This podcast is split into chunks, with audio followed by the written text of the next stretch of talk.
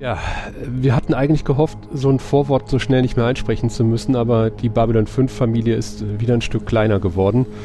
Ähm, am 20. Januar 2021 ist Mira Furlan von uns gegangen. Das war für uns alle ein großer Schock und hat uns wirklich kalt erwischt, äh, früh am Morgen des nächsten Tages. Und äh, wer diesen Podcast aufmerksam hört, der wird wissen, dass wir das ein oder andere Mal doch über ihr Spiel gelästert haben und das tatsächlich auch in dieser Episode wieder kurz tun werden das ist und war nie böse gemeint, sondern ist eher ein liebevolles Necken. Wir haben den tiefsten Respekt vor Mira Fördern und ihrer Lebensleistung und wir werden sie wirklich vermissen. Also äh, wir verlinken einen interessanten Twitter-Thread in den Shownotes, der ein wenig über ihr äh, Leben aufschlüsselt und äh, auch nochmal rausstellt, was für eine tolle und mutige Frau Mira Furlan gewesen ist und äh, wer da wirklich von uns gegangen ist. Ja, wir hatten äh, das große Glück, einen persönlichen Eindruck von ihr zu bekommen bei der FedCon 2019. Ja, und wir werden sie vermissen. Aber ich denke, irgendwann sehen wir uns irgendwo hinter dem großen Riss wieder. Wir sind Sternenzeug. Eins der schwersten Wörter war für mich zu allen Zeiten Lebewohl. Daher werden Sie sicher verstehen, dass ich nicht Lebewohl sage. Unsere Seelen bleiben verbunden mit diesem Ort. Und ich weiß, dass wir uns irgendwann in der Zukunft, irgendwie, irgendwo wiedersehen werden.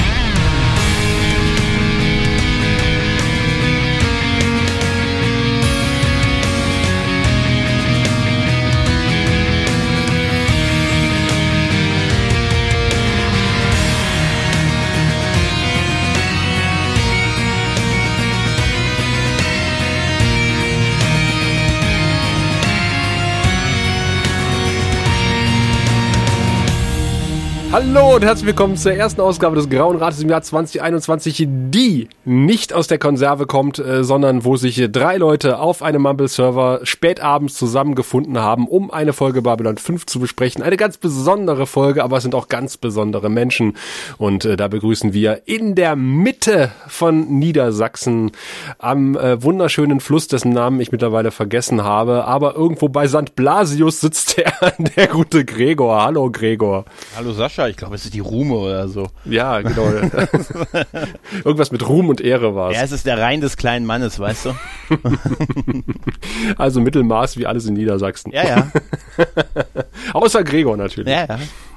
Ja, äh, und vom äh, von der Rune oder Rume geht's nun weiter zum Rhein tatsächlich und im wunderschönen Düsseldorf am Ring sitzt der liebe Raphael. Hallo. Hallo Sascha, ich bin ja immer noch ganz furchtbar gerührt von deiner Begrüßung. Das äh, da habe ich ja fast noch da hätte ich fast das erste Tränchen dieses Jahr verdrückt. Findige Hörer wissen, dass es die dritte Version dieser Begrüßung war. Findige Hörer, ja. Ach, das freut mich. Ja, und der Sascha ist auch da, äh, wie immer noch in der Lausitz. Äh, mittlerweile etwas verschneite Lausitz, wunderschön. Äh, wir schreiben irgendwie den äh, 14. Jänner äh, des Jahres 2021. Ja, mal gucken, was das Jahr uns noch bringt. Äh, bei uns ist es auf jeden Fall viel Babylon 5 äh, Filmbesprechung und viel Babylon 5 Crusade Besprechung, was uns ins Haus steht. Und äh, wir starten quasi mitten Mang hinein mit einem großen Schritt zurück. Nämlich der erste Schritt, den wir heute betrachten. Auf Englisch heißt das gute Stück In the Beginning. Und das Ganze, ja, ist, wenn ich das richtig verstanden habe, Teil eines Paketes, das JMS mit TNT damals geschlossen beschlossen hat, als die ganze Serie zu TNT wechselte, Ende der vierten Staffel, hat man sich wohl darauf geeinigt, man macht äh, zwei TV-Filme, äh, nämlich unter anderem, da haben wir ja auch schon drüber gesprochen, äh, die äh, Remake-Version des Pilotfilmes. Damit sollte das Ganze beginnen, dann sollte In the Beginning ausgestrahlt werden oder umgekehrt und dann die erste Staffel oder die komplette Serie einmal durch und dann sollte die fünfte Staffel starten. Wenn ich das richtig verstanden habe, so war der Plan. Hat jemand von euch da andere Informationen? Nein, Nein genau so war's. Mhm. Das sagt ihr nur, weil ihr euch nicht informiert habt. Ja, ja, nee, ich, ich würde dir nie widersprechen. Du bist der Mann, der schneidet. Das, das bringt ja nichts zu widersprechen. Du schneidest ja raus dann. Also, nee. also die ganzen äh, Darstellenden wurde nochmal in Verjüngungs, in die Verjüngungskur geschickt, in der, äh, im Hiatus sozusagen und äh, man macht ein Prequel zur Serie, was dann logischerweise heißt In the Beginning. Produziert wurde es vor 23 Jahren, nämlich am 4. Januar 1998. Irgendwann Anfang der 2000er wurde es in Deutschland ausgestrahlt. 5. April 99. Und äh, Raphael hat hoffentlich die anderen Eckdaten, die ich mir auch nicht notiert habe. So viele nicht mehr. Buch wird jeder raten können. Das stammt von JMS. Regie führte Mike Vijar. Haben wir uns da mal auf den Namen geeinigt? Vijar. Wecher, Wecher heißt er. Wecher. Ah, ist er Mexiker. Vija, nicht die Sonde. genau. Er hat aber auch für Star Trek viel gemacht, das haben wir schon alles, ja. das wisst ihr alles schon. Ihr hört ja genau. diesen Podcast. Ich sollte öfter mal den grauen Rad. das bildet. Äh, das P5-Wert liegt bei 8,94. Wir Deutschen waren uns relativ einig mit den Amerikanern. Das liegt nämlich bei 8,97. Und mm. interessanterweise gibt es auch eine Novelization zu dem guten Stück, geschrieben von keinem geringeren als Peter David. Ja, wir, wir kennen ja den Film, von daher brauchen wir auch keine Nomination. das Buch ist bestimmt viel besser als der Film. Ja, ich warte, bis der Film rauskommt. Ja, es soll auch ein Audiokommentar zu diesem Film geben. Wir haben mal rumgefragt, keiner von uns besitzt die DVD, auf dem nee. der Audiokommentar ist. Das muss wohl auf einzelnen amerikanischen Releases äh, rausgekommen sein, äh, hat die, die Recherche ergeben, aber mh, hm, die haben wir leider nicht gehabt. Vielleicht hat jemand von euch. Ja, ja, aber es ist fast faszinierend, dass wir alle unterschiedliche DVD-Versionen haben, aber keiner die hat mit dem Audiokommentar und alle anderen Filme, die danach kommen, da haben wir sie mit Audiokommentar. Ah. Tja, hm. merkwürdig. Hm. Aber ja. Gregor, da du einmal das Wort hast, äh, behalte es doch einfach mal und sag mal, worum geht's denn eigentlich in The Beginning? Es geht um den Anfang. Ah. Äh, also, ja, es geht, es, ja, es gibt eine Rahmenhandlung, in der ein ähm, äh, hervorragend äh, geschminkte, gealterter äh, Londo Molari äh, einigen Kindern eine Geschichte im Thronsaal erzählt, so äh, nach 16 Jahren äh, Imperatorenschaft und äh, ja, ganz, ganz viel Leid. Da hat er mal Bock, den örtlichen Kindern mal eine Geschichte zu erzählen und zwar die Geschichte, wie das damals so war mit den Menschen und den Minbari, wie es zu diesem Krieg gekommen ist, wie Sheridan seine erste Heldentat im Prinzip vollbracht hat, wie dieser Krieg ausgegangen ist, wie es dann doch zum Frieden mit den äh, Minbari gekommen ist und da, dazwischendurch haben wir ganz, ganz viel Pathos, ganz, ganz viel Trauer und ganz, ganz viele Rückblenden, die an einigen Stellen durchaus der Serie auch widersprechen äh, ja, also es ist durchaus ein, ein, ein Potpourri an äh, Rückblenden, die aus der aus Vergangen, aus Rückblenden, die aus der Zukunft erzählt werden. Ja, wunderbar. ja. Und äh, JMS hat im Lurkers Guide äh, gesagt, äh, während ihm für eine durchschnittliche Babylon 5 Folge was 900.000 zur Verfügung gestanden Weniger, hat. Ja, ja. ja. Drei Millionen hat er für den Film, hat er knapp, ne, hat er gesagt. Genau, hat er jetzt drei Millionen gekriegt. Ich hörte 4,6 Millionen, aber wir können ja mal, äh, wir glauben einfach mal JMS, dass es drei Millionen mhm. waren. Ist trotzdem halt im Vergleich zu Babylon ja. 5. Vielleicht ist die äh, Diskrepanz zwischen was er bekommen hat und was er in den Film gesteckt hat. ja. Also im Prinzip, er hat ein Deep Space Nine Folgenbudget gehabt. Das ist meine Yacht, ich nenne sie In the Beginning. ja, das wäre geil. In the Beginning 2. Und man merkt dem ganzen Film auch an, dass es äh, doch äh, ein bisschen mehr Geld äh, da war ja. im, im Budget als äh, beim Rest der Serie. Das haben wir ja bei, bei, bei dem Übergang zu TNT bisschen äh, sowieso schon festgestellt. Ich nehme mal an, dass das meiste Geld für die Entalterung von Sheridan draufgegangen ist. ja, ich mach den Jungen, zieht die Haut noch fester, zieht sie noch fester. Wobei ich äh, der guten äh, Claudia Christian auch keine 16-jährige Ivanova abkaufe. nee, aber, aber ganz ehrlich. Also bei ihr hat das Gefühl, man hat es gar nicht erst versucht. Nein, aber der, allein für die Friese ist eine Million ausgegeben worden. Also dies, da habe ich mich, da habe ich echt gelacht, als sie nur das Wir kriegen das Gesicht nicht jünger, was machen wir? Schneid die Haare ab. Schneid, wer, ist das Schiff, wer ist denn das Schiffsjungmädchen da? das ist Vicky. Ja. Nur Stimmt, in Rot. Ja, ja. ja. Hast du vielleicht eine Idee? Hm. hm. ja, äh, wir beginnen quasi am Anfang. Haha. Und da bin ich erstmal zusammengezuckt, äh, weil nämlich die gute äh, Mira Furlan als äh, die Len der, der Gegenwart äh, das erzählt Zepter in die Hand nimmt. Und äh, damit war, darauf war ich nicht vorbereitet, weil ich hatte im Kopf, dass das Ganze irgendwie von Londo erzählt wird. Aber ja. stattdessen dachte ich, ach, wie süß. Jetzt hat man mal die ganzen Schauspieler nochmal zusammengeholt, damit sie am Anfang nochmal so ein Voice-Over machen können. Weil äh, es geht ja dann nahtlos über in GK und dann ja quasi schon auf Londo, wenn ich es richtig im Kopf habe. Ja, wir fangen dann mit der, mit der CGI-Sequenz von ähm, Centauri Prime an, die sehr, sehr gut aussah mit dem Londo an seinem kleinen Fensterchen. Aber mhm. was, was erzählen die denn eigentlich? Äh, irgendwie also sie, sie, erzähl, also sie erzählt als erstes, dass es in jeder, zu jeder Zeit irgendwie so, ein, so eine Art Nexus gab, irgend so ein Ereignis, was prägend für diese Zeit gewesen ist. Das hat mich an aktuelle Situationen erinnert. Oder für Dr. Who-Fans ein Fixpunkt der Zeit. Mhm. Und äh, das ist im Prinzip das, das, was sie sagt. J.K. sagt das Übliche, was er oft sagt. In Schmerz wird Leben geboren. Ach ja, stimmt. Und, äh, und Schmerz führt zu Schmerz und irgendwann wird aus Schmerz, ja, Nettes. also ein Schmerz hinter dir. Ja, so ungefähr. Es ist schon ein bisschen Pathos, aber irgendwie, ach ja, ich, ich, ich fand es schon, ich fand es auch gut. Ich fand es auch schön, mit, dass es mit Dylan geendet ist, mit dem, wo sie gesagt hat, äh, das war unsere letzte und einzige Hoffnung auf den Frieden.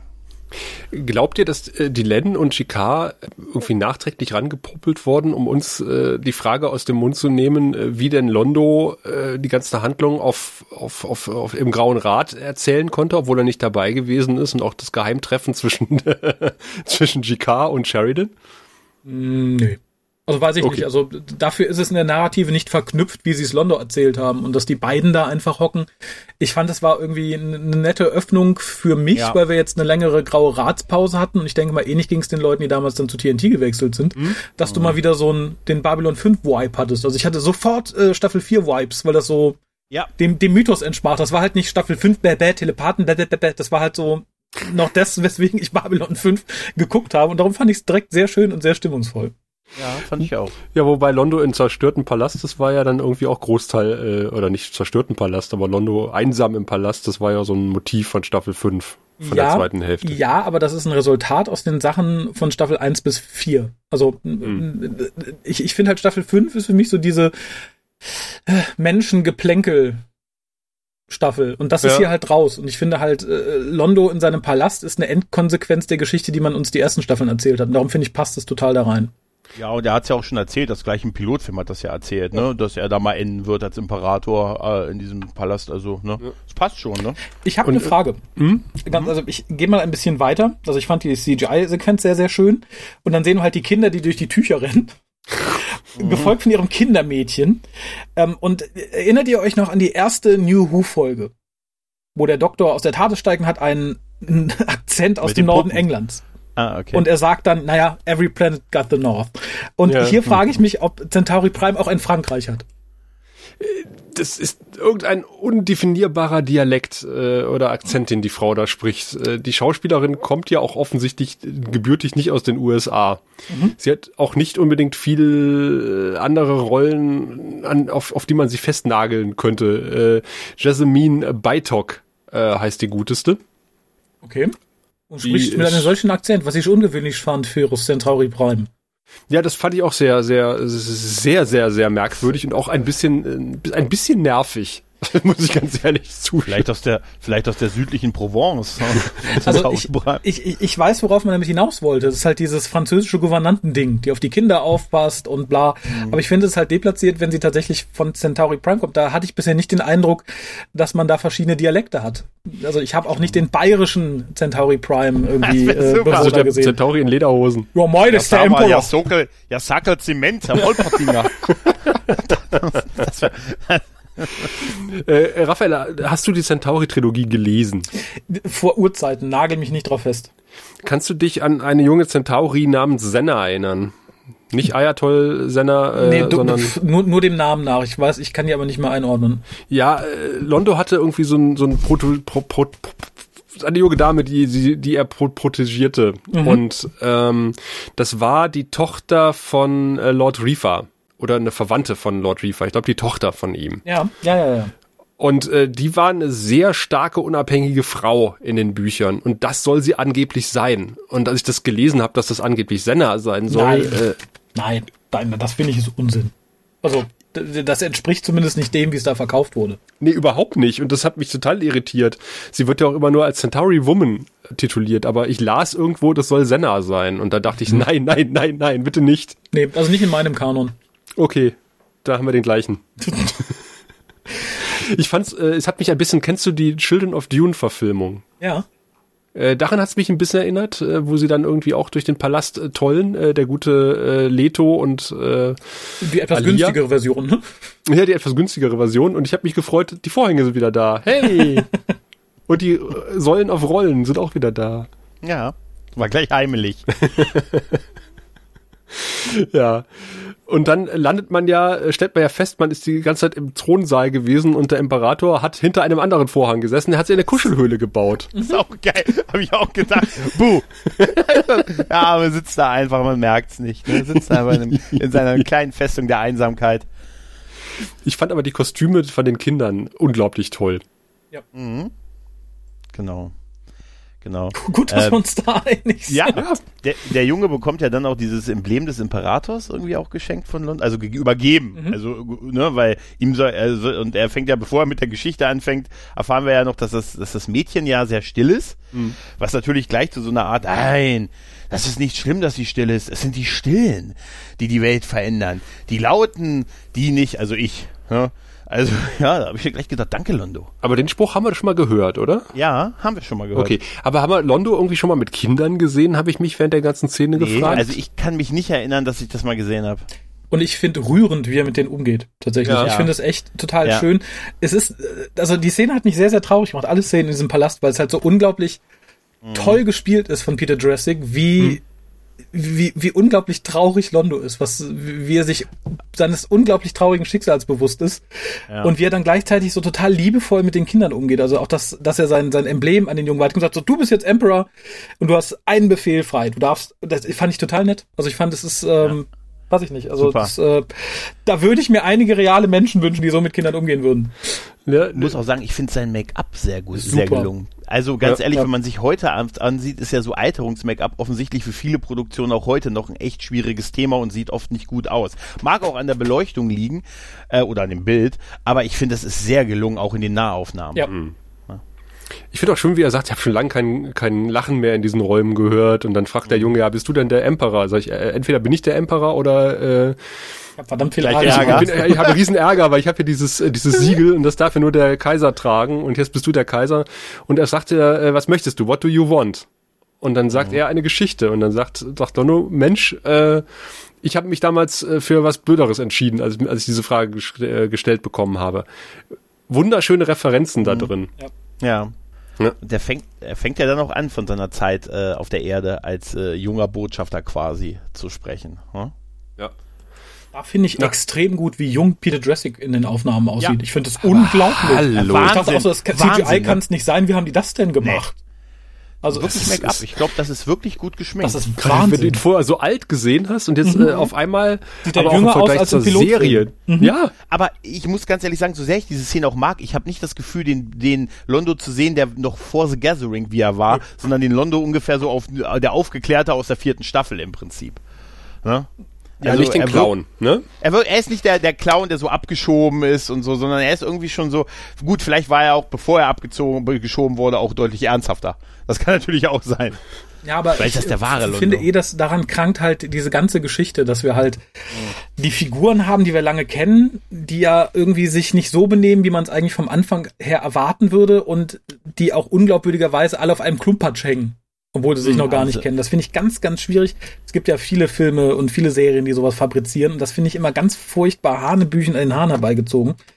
Und auch hier, ich bin bereit, es zu glauben, aber dass Londo dann auf der Erde ist und dann auch später noch alle sich treffen quasi, finde ich ganz, ganz schwierig. Und das hier war so der erste Punkt, wo ich dachte, ah ja, nee, ist klar, das ausgerechnet er derjenige ist der. Das hätte nicht sein müssen, finde ich. Ja, aber das ja. hätte die Story nicht funktioniert. Dann kann ich sagen, ich war dabei. Ja, dann, kann, dann ja. darf man eine andere Geschichte erzählen. Also das ist dann so ein bisschen, ja. ne? Chipnell's Story hätte auch nicht funktioniert, wenn der Doktor nicht ein kleines Mädchen vom fremden Planeten wäre und äh, 500.000 Mal auch in einen Eskimo regeneriert wäre. Aber mhm. das, ne, dann muss man es halt lassen.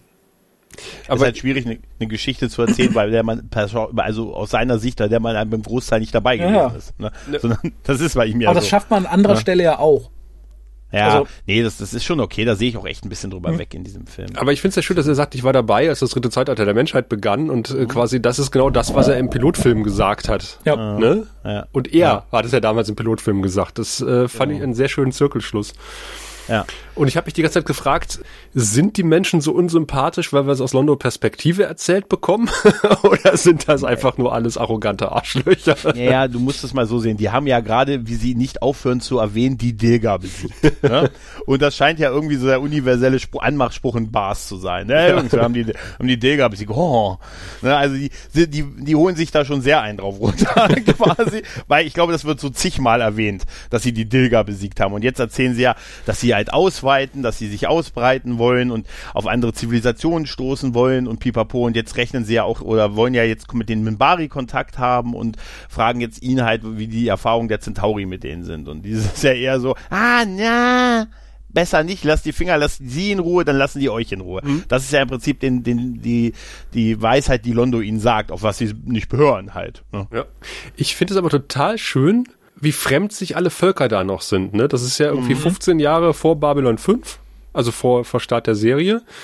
Die Station, die ja gebaut wurde, um halt die Völkerverständigung im Universum voranzubringen. Und hier, ja, man kennt, man weiß, da gibt's irgendwie, das sind das Volk und das sind das Volk. Ja, man, man macht vielleicht ein bisschen Handel, aber irgendwie so, so richtig, ja, hat man mit denen irgendwie allen nichts zu tun. Ne? Und auch die Minbari sind auch so ein Buch mit sieben Siegeln. Und so, so ein bisschen wie bei Enterprise damals. Ja, äh, ne? tatsächlich. Ne? Er sagt ja auch zu Londo, ähm, ah komm, ihr wollt doch nicht, dass wir mit denen Kontakt haben, weil ihr mit uns einen Exklusivdeal haben wollt, quasi. Ja. Das ist doch euer Grund. Er wirft ihnen das ja genau das vor, was jetzt bei, bei Archer Price äh, den Vulkaniern immer vorgeworfen wird halt, ne? Stimmt. Ja, ein bisschen schon, oder? Ich fand es aber auch sehr schön, äh, General Lefcourt wieder zu sehen, den wir ja aus, äh, aus Babylon 5 auch schon kennen, aus dem Kampf um die Erde. Mhm. Mhm. Da war ja auch ja. schon äh, nicht besonders äh, nett. Aber ich mag auch diese, diese Glaswände, diese Taktikwände. Ja, total. Wir werden die drei Spitzen schieben wir, wir machen einen Angriff in drei Spitzen. Ne? das schieben wir nach hier und das mag ich irgendwie.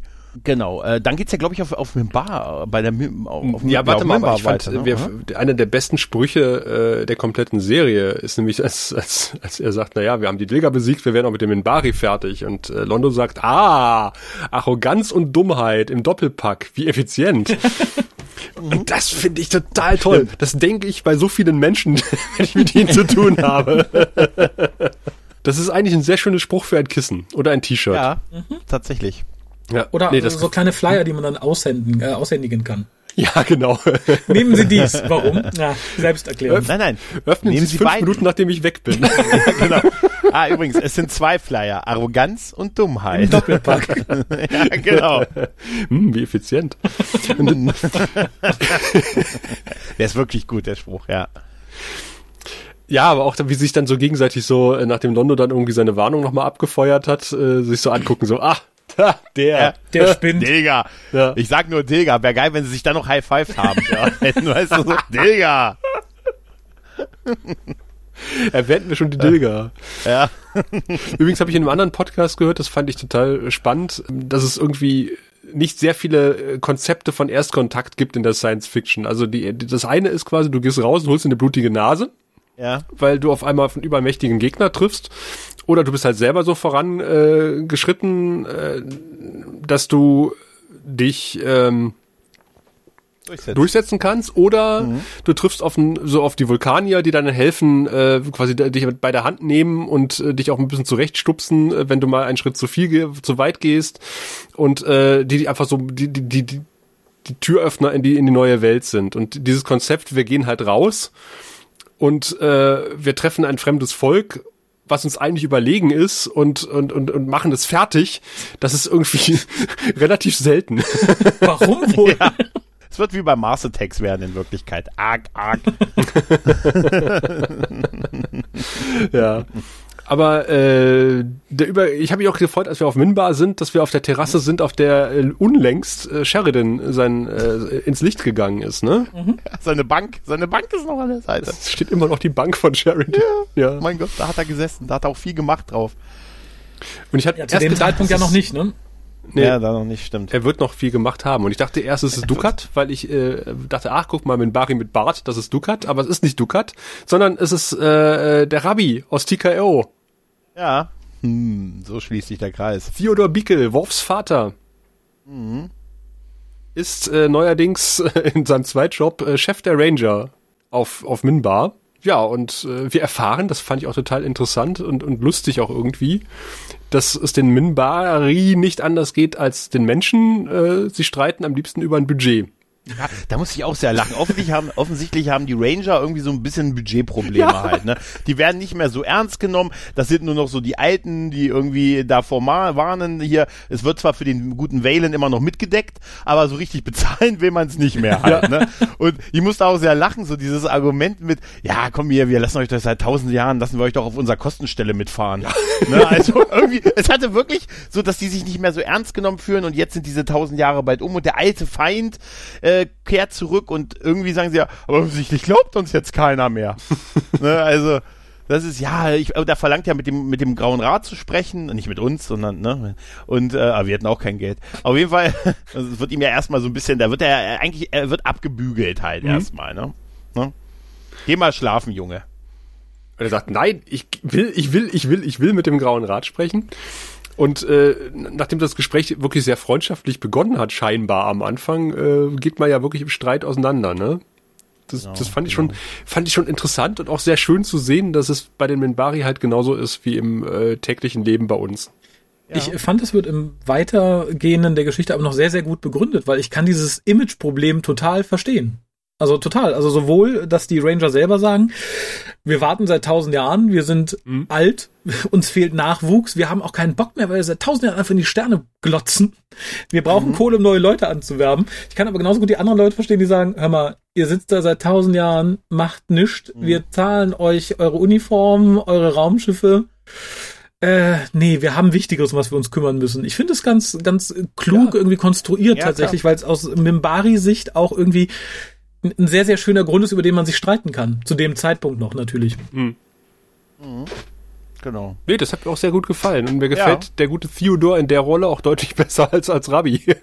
ja, definitiv, definitiv. Äh, wir sehen ihn dann ja, wie er den, den einen Powernap macht, ja. im Prinzip, um sich, um sich zu erholen. Und dann wird er aber, da muss ich sehr lachen, da wird er offensichtlich von einer, äh, von einer Abordnung des Grauen Rates mit kleinen Glöckchen abgeholt.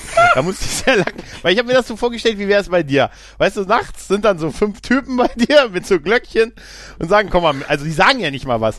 Du sagst, seid ihr vom Grauen Rat? ja. Weil sie sagen, äh, geht dann mit, vor allem, ich, wird ich auf, geht auf die Terrasse. Ich, ich, fand den Anfang dieser Szene viel besser, weil er schläft da, dreht sich rum und dann hörst du so Tinkerbell. Bling, bling, bling, bling, bling. Mhm. Er dreht sich um, ha, komisch, komisch. Versucht weiter zu schlafen. Bling, bling, bling, bling, bling. Ha, immer noch seltsam. Und dann merkt er erst, dass da fünf Typen mit diesen großen, das sind ja wirklich große ja. Bretter, an denen diese Glöckchen hängen. Ich finde das super. Ja. Ich finde es auch super, dass es danach zwei Minuten dauert, bis er mit denen auf der Terrasse ist. Dann wird er vom Raumschiff hochgezogen mit den Leuten und dann begleiten die ihn Glöckchen klingelnd noch durch den, durch, die, durch das äh, Centauri-Schiff, äh, Quatsch, durch das äh, Mimbari-Schiff zur Kammer des Grauen Rates. Ich dachte mir so, wow. Ich, ich, ich, dachte, ich habe zwei Fragen. Hm? Ja. Ähm, also einmal, warum hat er keine Tür? Aber das frage ich mich auf Mimba ja sehr oft. und zum anderen, warum liegt der? Er liegt aber in der Schrägen. Tut er das? Das habe ich tatsächlich ja. nicht so. Ah, okay, dann ist alles gut. Ich hatte die Als er aufsteht, sieht man das, weil äh, das habe ich mich auch gefragt, nämlich. Aber als er aufsteht, sieht man, dass das Bett schräg steht. Ah, okay. Und, und ich dachte, ein Glück hat er äh, sich gedacht, ich mache einen Powernap in meinem äh, Uniform, ich lege nur meinen Mantel ab. ja, Stell dir vor, du liegst da, wirst vor dem Bundestag zitiert von, von Glöckchenträgern und du hast dein Pyjama an, Raphael. Und eine Morgenlatte. Ich kann euch das erklären, meine Herren und Damen. Äh, Obwohl, auf der anderen Seite, man hat vielleicht diese schöne Szene sonst schneiden müssen, wie er umringt von diesen fünf Glöckchenträgern äh, anfängt, ganz wild sein Pyjama auszuziehen und sich in Klamotte zu schmeißen, während um ihn rum peinlich super. berührt diese Diener stehen und versuchen wegzugucken. Ich, ich, ich hätte aber tatsächlich über diese, auf diese komische äh, Montage verzichten können, wie sie über diese CGI-Brücke laufen. Ja. Die eigentlich äh, überhaupt keinen Sinn ergibt. Also keinen keinen Nutzen hat, keinen Zweck hat ja auch dieses Hochziehen dann in das Raumschiff und ich weiß nicht, dass die diese Glöckchenträger, ich meine, die wissen schon, warum sie fünf Mann schicken, ne, für den Fall, dass der nicht angezogen ist, aber, aber kennt ihr überwältigt ihn. Aber so eine komische Art, oder? Kennt ihr den Comic, äh, warum Zeugen, die Kinder von Zeuge Jehovas ständig verschlafen? Nee. Und dann siehst du halt das Kind im Bett liegen und die Mutter steht da mit einem leeren Gesichtsausdruck und hält nur eine Zeitschrift hoch, erwachet. Daran musste ich bei dieser Szene auch denken, ein bisschen. Vielleicht finden wir den Comic und verlinken in den Show Notes. Ja, man ist jetzt an Bord des Grauen Radschiffes und äh, jetzt sehen wir den anderen äh, bärtigen Minbari, äh, den guten Rainer Schöne mhm. als äh, Dukat. So imposant, oder? Allein auch schon die Stimme, ne? Wahnsinn. Aber die Kinder sind nicht so begeistert. das fand ich super.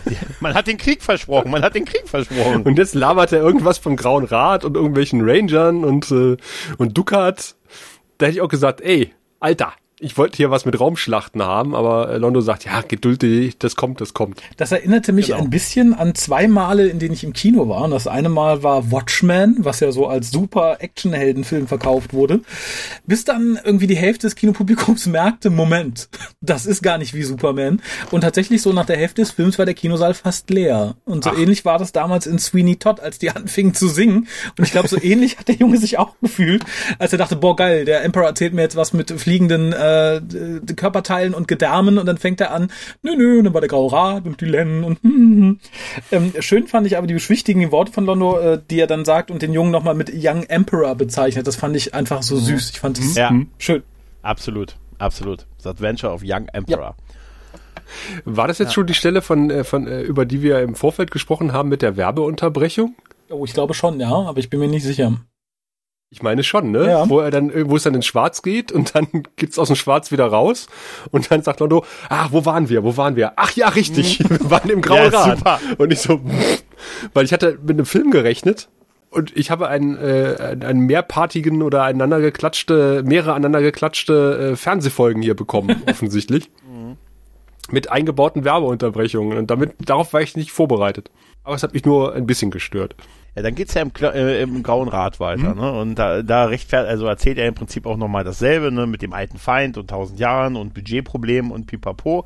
Äh, ja, und der gute Ducat, der schwankt ja so ein bisschen zwischen, dass er Verständnis dafür hat, aber äh, die Kriegerkasse hat ja auch noch ein paar warme Worte zu, zu sagen.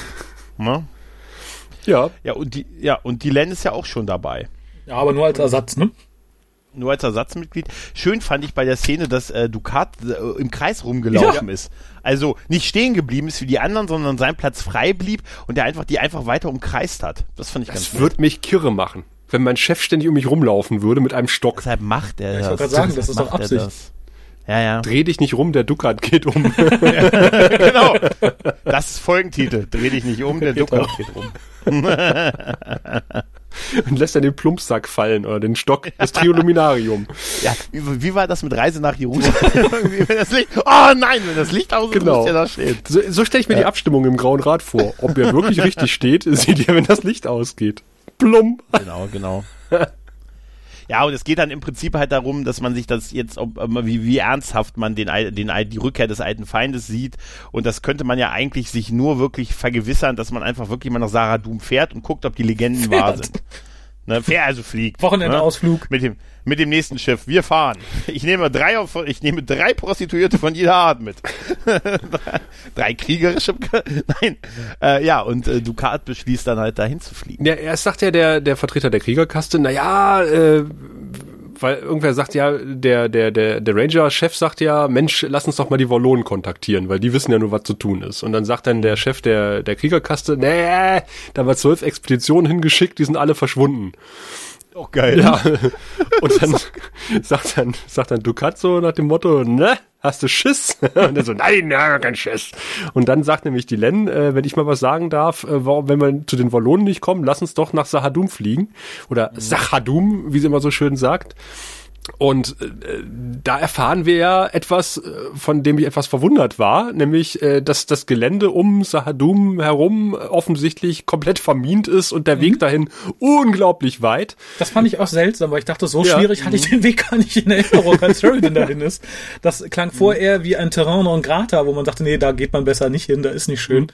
Mhm. Nicht wie ein, wenn du da hingehst, verlierst du Arme, Beine, Schiffe oder sonstiges. Man kann natürlich sagen, das ist ja eine Weile her, vielleicht hat das seitdem ähm, ähm, eine Vielzahl an Rassen probiert und das Minenfeld ist seitdem leergefegt. Ja, aber die IPX-Expedition ist ja auch dahin geflogen. Stimmt. Auf. Das waren äh, mal 200 Schiffe und es gab, zwei, ja. es gab 199 Minen. Er sagt ja aber auch, die fliegen nicht auf dem direkten Weg hin, sondern über 48 Ecken. Da ne? also steht in dem Wanderschattenbuch aber auch was anderes. Also das klang jetzt nicht so als, als schon als wäre es am Arsch der Welt mhm. oder des Universums, aber halt äh, nicht besonders gefährliches Territorium. Nö. Man will nur nicht dahin. Ja, ja, das sagt er ja auch, ne? Ja. Nö, die Krieger, wenn die Kriegerreste nicht hin will, dann fliegen wir jetzt einfach. Genau, das fand ich super. Seid ihr zur Feige, nein, wir sind nicht zur Feige, wir haben Besseres zu tun. Na gut, dann machen wir es. Das war auch geil. Heimatverteidigung, Heimatverteidigung. ja, gegen wen? Ja. Das ist, die Menschen, Wer auch immer da kommt. weißt du, die sich rumtreiben. Und dann fand ich auch sehr schön, dass, dass, äh, dass die Len ja offensichtlich den Platz nur warm hält, ist nur vertretungsweise mhm. im Grauen Rat. Das fand ich auch so. Genau. Auf Probe. ja. Auf Probe. Aber erstaunlicherweise genau. sehr schnell später dann befördert wird, ne? Mhm. Ja. Ähm, so ist das heute. Schön fand ich, wie Ducat dann in sein Schlafzimmer schleicht und wir stellen fest, dort hat der Kosch versteckt.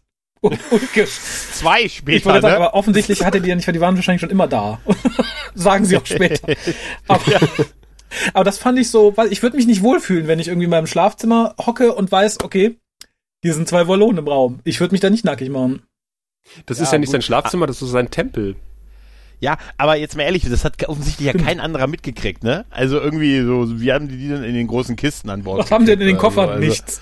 Das waren sicher diese Sachen mit den, mit den Geräten, die, die später erwähnt werden mit der, mit der Atmosphäre. Ja, ja. Da waren eigentlich die Wallonen drin. Nee, wir sehen ja? doch dann irgendwie so ein Wallonenschiff andocken oder sowas, ne? Ja, aber die, die reden doch die ganze Zeit, dass sie noch keinen Kontakt mit den Wallonen hatten und da kein Schiff zurückkommt. Dann sagst du nicht, aber wir können ja die zwei, zwei Räume weiterfragen. Also, das kann ja nicht sein, oder? Das, das heißt doch nicht, ist keins hier zurückgekommen, oder Kosch? Nö, nö, alles gut. Hast du ein paar Volonen gesehen? Nein.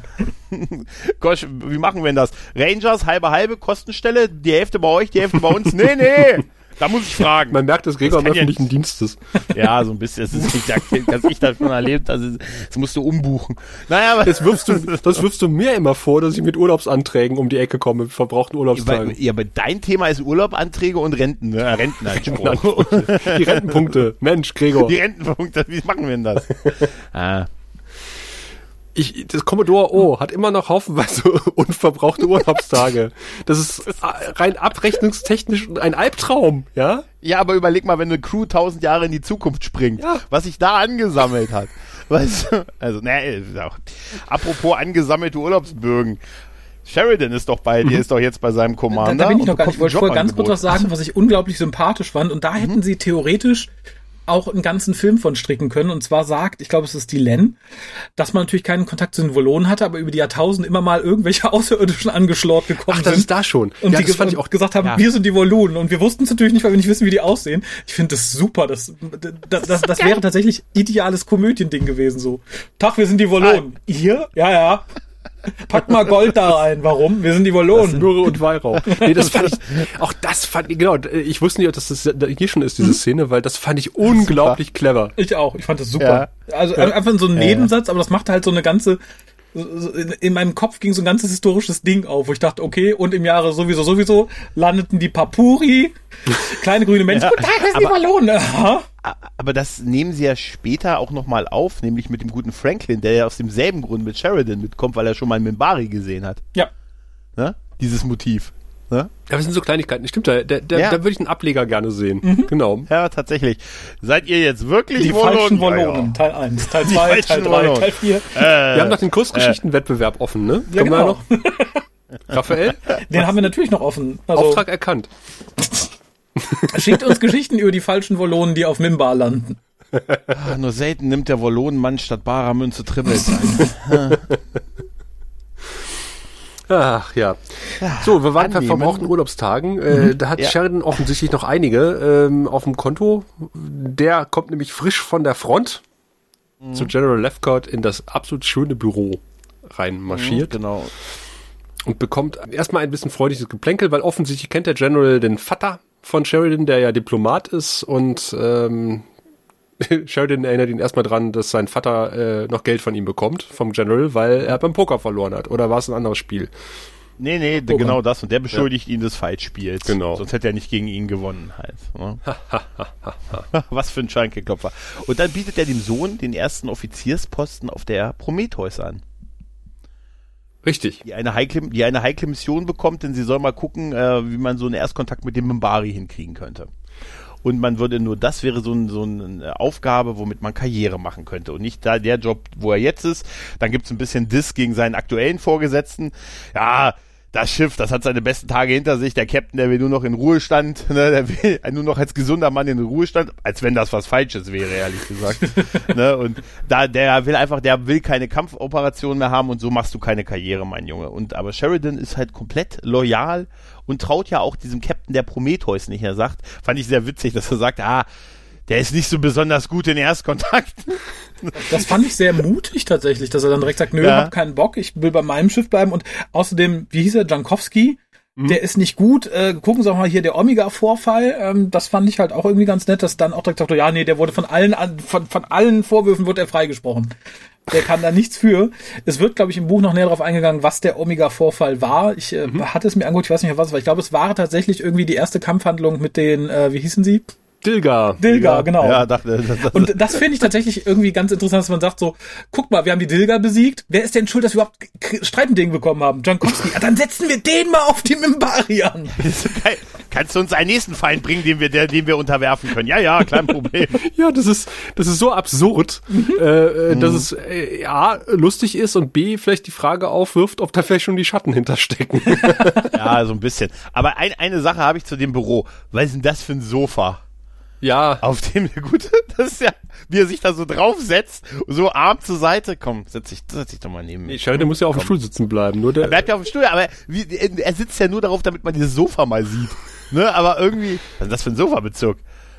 Ich find's, hm. ich find's sehr schön, äh, Sheridan äh, ist sehr loyal seinem Captain gegenüber. Ja. Und er versucht ja erstmal so ein bisschen rumzudrucksen, was sein, was den Captain Jankowski da betrifft. Mhm. Und dann äh, kommt er raus mit der Sprache und sagt, nee, also ich habe mit, mit Leuten aus seiner Kuh gesprochen, das ist ein Arsch, sagt er so durch die Blume so und ich möchte nicht äh, im Fall eines äh, äh, eines Falles äh, gegen meinen ersten gegen meinen Captain ähm, meutern sozusagen meutern müssen. Mhm. Ja. Und da dachte ja. ich so, äh, was Raphael auch wow. gesagt hat, das sind schon äh, harte Worte, äh, die man da so dem, dem vorgesetzten Offizier oder dem, mhm. dem noch eine Stufe drüber über vorgesetzten Offizier mhm. da an den Kopf wirft, ne? Mhm. Der reagiert ja auch entsprechend und sagt so, ah, wenn du deine Karriere in den äh, Wind schießen willst, hast es hiermit geschafft. Mhm. Dann geh doch zu deinem äh, Rentenkapitän. Und es wird mhm. so oft von der baldigen Rente dieses Kapitäns berichtet, dass man ja. eigentlich schon weiß, was passieren wird, oder? Er war noch zwei Tage vor der Pensionierung, als es losging. ah, ja. Ja, dann ist ja äh, die Länder am ermitteln bezüglich der Geräte, die auf der, an Bord der, des Mimbar-Schiffs gebracht werden. Ne? Ja, mhm. Und was hat der Minbari da um den Hals? Was ist das? Was hat er denn da angetackert an seine Uniform? Was, was, was er angetackert hat, das sieht aus wie, das ist irgendwie, ja, keine Ahnung, das sieht aus wie so ein bisschen Tinnef, irgendwie, ein bisschen Schmuck. Modeschmuck. Steampunk-mäßig aus, so ein bisschen? Vielleicht so ein Hipster Mimbari, weißt du? Vielleicht trägt man das so zu der, das ist so unser, so auf die Art. Aber der andere hat's auch. Ja, ich würde also sagen, das ist wie so ein Strahlenmesser oder sowas wahrscheinlich. Das ist so ein Lügendetektor. Und, und da werden die Lügen gehen die nie an. und das ist auch so, so ein typischer Trope, ne? Ja. Ich darf Ihnen das nicht sagen, dass wir hier Atmosphären-Sachen an Bord schmuggeln für Leute, für Außerirdische, die vielleicht hier eine, eine, eine Environment-Kammer benötigen. Aber ich weiß es auch ich nicht. Ich weiß es auch nicht. Und Sie sollten auch nicht danach fragen. genau. Okay. Ja. Die Len bekommt ja dann auch gleich einen Rüffel von Ducat. So, ja, wenn du hier Graurat-Mitglied sein willst, dann beschäftigst du dich nicht mit so niedrigen Tätigkeiten. Ne? Ja. Halt dich raus. Schönes Halt dich raus. Ne? Aber sie kontert ja mit einem Spruch, den er vorhin gebracht hat. Und äh, er gutiert das ja mit einem äh, reiner schöne Lächeln. Ja. Ah, das ist toll, ne? Ihre Antwort war weise. Mhm. Und dann sind genau. wir schon an Bord der Prometheus. Findet noch jemand das Brückenlayout der Prometheus unglaublich unpraktisch, weil die sich ständig irgendwie umdrehen müssen? Ja. Ja, einmal das. Und wie ist das? Also, okay, sie haben keine Schwerkraft, keine künstliche, deshalb müssen sie alle angegurtet mhm, sein, ne? Aber wie kommen die denn mal da weg? Also sitzen die, die fliegen. Ich, ich schwebe mal, ich schweb mal kurz, ich schwebe mal kurz zur Tür. Das fand ich tatsächlich ja. ganz gut. Man zeigt es ja später erst mhm. so richtig ausführlich, ähm, leider an, an so zwei Kleinigkeiten. Was mich aber hier mhm. aufregt, aber das ist eben meine Nemesis ist, ist, ist, ist in allen Serien, dass offensichtlich oh, hier wir die Computermonitore so stark strahlen, dass sie ähm, den Captain anleuchten. Und später auch alle anderen. Ja, und Sheridan. Und die, die, die Bordgeräusche so unglaublich laut sind. Mhm. dass sie einem wirklich, äh, also mir würde es auf den Sack gehen, wenn ich da in diesem Stuhl sitzen müsste, mich ständig zu irgendwelchen Leuten umdrehen und alles um mich rum würde piepen und blinken. Ich würde wahnsinnig. Ja, auch, auch so eng, dass gleich hinter der Stuhl gleich so ein Stück Wand ist und so, ne? Also gar nicht zurück. Und, ne? also, und ich dachte, hm. diese, diese Brücke die, und dieses Schiff und dieser Captain sind von, von, von Anfang an total fies inszeniert. von vorne bis hinten, ja, ja. oder? Ja, Aber der, genau. Captain ist dann, das merkt man später nochmal, dass er eigentlich nur so ein Abziehbild, dass er kein richtiger Charakter. Das fand ich ja. tatsächlich auch so einer der großen Schwachpunkte. Der hat nur eine Funktion. Da habe ich halt noch schwieriger nachempfinden können, warum man sich den ausgesucht hat. Da wollte man doch Streit provozieren, oder? Der, der ja, hat schon absolut. die Dilga rangeholt, dann holt er jetzt auch die Mimbari. Nehmt den. Der hat keinen Charakter, der ist einfach nur böse. Ja, werden genau. nämlich äh, Medaillen mit der Medaillenkanone ver verschossen, mhm. äh, wenn wir hier erfolgreich sind auf der Mission. Auch richtig schön von unten gefilmt, weißt du? Was du ja wirklich ja. machst, wenn du Leute arrogant erscheinen lassen möchtest, dann filmst du sie von unten. Und das ist so mit dem Holzhammer hier. Total. Um so, ja, ist so ein Sepp Brannigan-Charakter, weißt du? Ja, ja, das ist ich bin der Mann ohne Namen. Sepp Brannigan, guten Tag. Da war Dr. Kals ja. medizinische Plexiglasstange am Werk. ja, richtig. Ja, und die haben dann halt äh, Sensorflecken drauf und haben dann jetzt, sie, sie scheinen ja jetzt Mimbari-Schiffe zu orten, aber ist noch nicht so ganz sicher. Ne? Ja. Und äh, findige Zuschauer wissen schon, aha, das ist bestimmt das Schiff, auf dem das graue, äh, auf dem der graue Rat unterwegs ist. Und da sind wir ja jetzt mhm. auch bei der Einführungszeremonie von Dylan, die mhm. ich äh, relativ unspektakulär finde. Mhm. Ja, total. Ich finde sie auch von, von Rainer Schöne nicht besonders, ähm, äh, also vielleicht, es gibt ja, wie, gibt ja so Rituale, wie wenn, wenn die Queen da den Bericht vom Premierminister vorlesen muss, was ja in einem möglichst gelangweilten Tonfall tun muss. Äh, warum auch immer, weil die Briten irgendwie etwas bescheuert sind manchmal. Ähm, und vielleicht ist das so ein Ritual, wo, wo, äh, wo Dukat die Fragen stellen äh, muss, ohne dabei eine Regung zu zeigen oder so. Ich frage mich halt, ich meine, das ist ja eher jetzt so von der Hand in den Mund. Das sieht ja eher aus wie so eine Battlefield-Promotion, finde ich. Ob das vielleicht eigentlich in einem viel zeremonielleren Rahmen gemacht wird. Und er sagt, okay, dann machen wir das hier eben im Flur. Also ich finde, das wirkt halt so ein bisschen, ja. ne? Eben alle so zusammengekommen ja. lassen im Flur und jetzt so, komm, hier, mach, willst du, ne, ne, komm, weiter. Das ja, als hätten sie schnell den Job zu besetzen halt irgendwie, ja. ne? Und ja, auch das mit dem Drehen von dem Stab und dann wirst du mir ins äh, Feuer folgen, wirst du mir ins Dunkle folgen, Licht aus. Nein, das ist irgendwie, weiß ich mir jetzt graue bisschen, folgen. Was mir, ja, so ein bisschen unspektakulär. Ich musste irgendwie ja. an, äh, wer über diese Brücke will gehen, der muss dreimal Rede und Antwort stehen denken. ja, das wäre super. Was ist deine Lieblingsfarbe? Blau. Nein, nein, grün. ja, ja. Ja, und jetzt sind wir wieder an Bord der Prometheus und da ist, glaube ich, die Szene, die Raphael vorhin meinte, mit diesem Klemmbrett, was denn der Typ da irgendwie rantackert, ja. weil es magnetisch ist. Das fand ich wirklich total süß ja. und, und schön. Mhm. Ja. Aber die, Prometheus ist immer noch total fies inszeniert. Ich, ja, total, also ich finde es insofern ganz gut, weil wir natürlich im Lauf der Serie erfahren haben, dass man halt auch die Raumschiffentwicklung weiter vorangetrieben hat, weil man Technologien von Außerirdischen hatte, dass man das hier dann so ein bisschen, bisschen lauter, ein bisschen enger darstellt, als wir das vielleicht irgendwie von 15 Jahren später gewohnt sind, fand ich tatsächlich ganz cool. Aber es hat tatsächlich, ich glaube, da ist aber der Captain in der Mitte nicht ganz unschuldig dran, einen sehr, sehr unangenehmen ähm, Vibe sozusagen. Ja. Ja, sehr starkes U-Boot-Feeling ja. halt, ne? ne? Ähm, ja, dann gibt es so ein bisschen hin und her mit äh, einmal dem Raum auf dem äh, Grauradschiff, ne, wo man wir, in dem bekannten Setting steht, dass man halt äh, das, den Weltraum um sich herum sieht und das Schiff ankommen sieht. Und da wird auch noch gesagt, ja, zum Zeichen unseres Respekts, wie immer, hat die Kriegerkasse den Befehl gegeben, dass wir mit aktivierten Waffen äh, auf unseren Kontakt zufliegen, weil das ein Zeichen des Respekts ist was aber international wahrscheinlich eher nicht als Zeichen des äh, Respekts aufgenommen wird, weil eigentlich ist es, wenn man drüber nachdenkt, total bekloppt. Schon sehr dämlich. Ich, ich frage mich, die, also die, die Mimbare sind ja eine der älteren Rassen. Hat denen das ja. noch nicht vorher Probleme bereitet irgendwann mal? Ey, ganz ehrlich, wir haben 18 Kriege verbraucht, bis wir gemerkt haben, dass das ein Problem ist. Nein, aber jetzt mal ehrlich, wenn ich, Raphael, wenn ich mit einer gezogenen Knarre als Zeichen meines Respekts auf dich zukomme. Ich würde laufen ne? oder schießen, tatsächlich. Das wäre geil. Ja, zwei ja, aber, aber Gregor, ja, wenn du das schon fünfmal gemacht hast, diese Erfahrung, sagst du beim sechsten ja. Mal, oh, ein Fremder, ich ziehe meine Waffe aus Ehrerbietung. Das lässt du doch dann bleiben. Nur wenn ich Respekt vor ihm habe. Ja, das ist total, das ist total Blödsinn. Also das kann man ja machen, wenn man die anderen kennt und sagen dann als so eine Art, das ist so wie, äh, weiß nicht, die LKW-Fahrer, die die Lichthupe machen, mhm. weißt du? Aber ich blende ihn dann doch nicht in den Ton. weißt du? Ich mach volles Licht und fahr auf ihn vor zu. Allem, ähm, weil das ist, wenn du die nicht kennst, ist das total dämlich. Ja, vor allem, ich, ich finde ja interessant, wir wissen das ja schon. Wir wissen ja schon relativ früh, mhm. wie das passiert ist und dass das Standardprozedere ist wenn man es mir erzählt, fand ich es immer schon so, ja, ja, schwierige Begründung, dass man es mir hier auch noch zeigt, hat das nicht besser gemacht. Ich fand es noch dämlicher tatsächlich. Aber zum Glück, und auch das fand ich etwas seltsam, geht dem Grauen Rat im Moment auf. Moment, das ist doch eigentlich ganz furchtbar doof. Aber das fällt ja, ihm jetzt ja. auf, jetzt. Ja.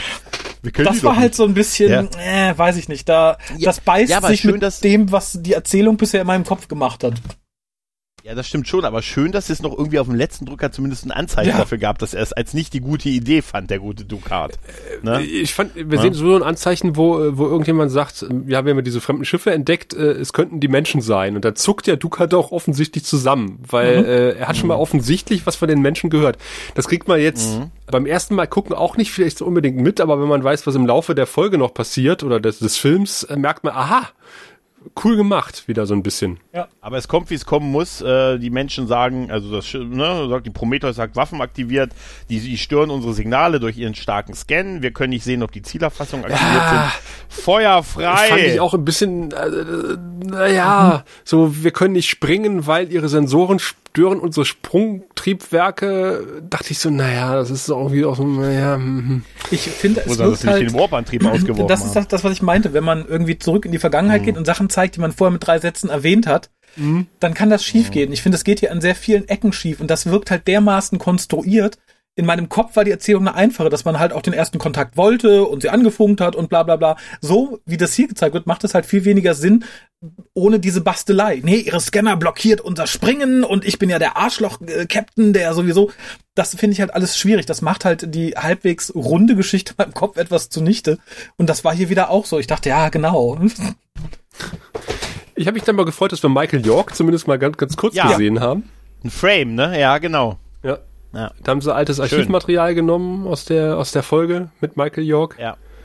Schön, das war echt schön. Ja gut, wie gesagt, sie greifen das Grauradschiff halt an, äh, beschädigen es schwer, der Graue Rat liegt quasi in, in Trümmern und Ducat ist schwer verletzt, liegt bei Dylan in den Armen und ist am Sterben halt und währenddessen können, kann die Erdflotte, die Prometheus, die können jetzt wieder springen, weil ja diese Störung durch das Scannen weg ist. Also die können quasi jetzt entkommen aus dieser Schlacht.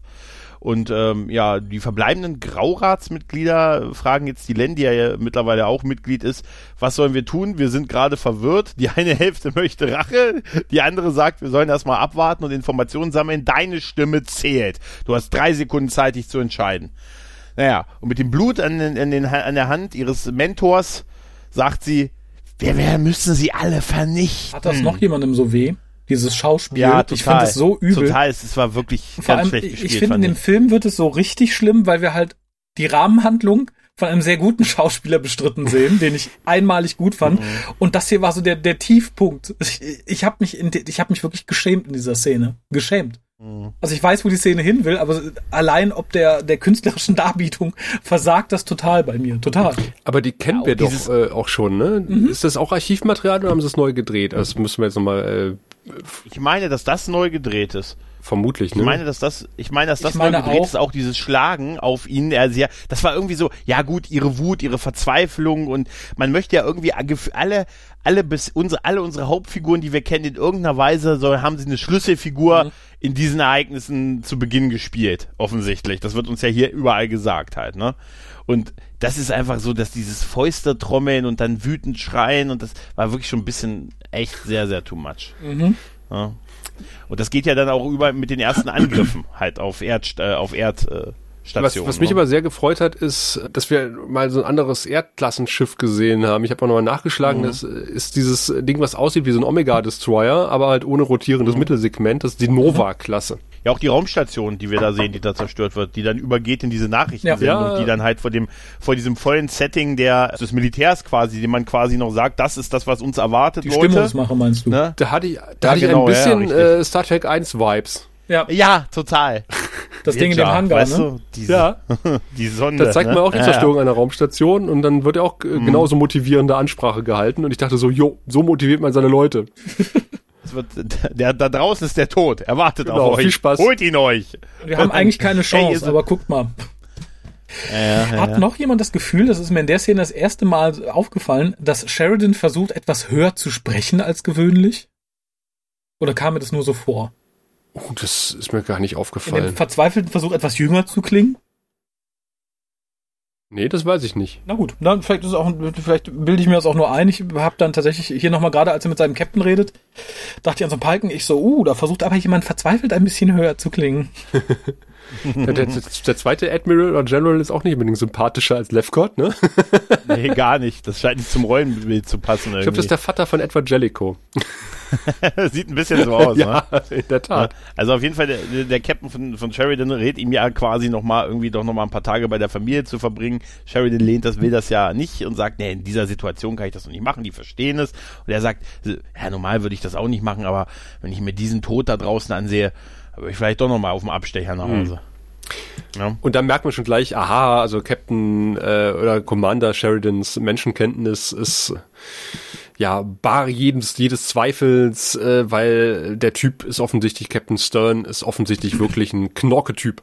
Mhm. Ja. ja. Der sich um seine Leute kümmert und äh, ja und äh, ja, generell ein, ein guter Typ ist. Und er, ich glaube, er, er sagt nochmal sowas wie, äh, naja, die, die Lex hinten braucht ja noch eine Weile und ich bin ja auch bald immer pensioniert.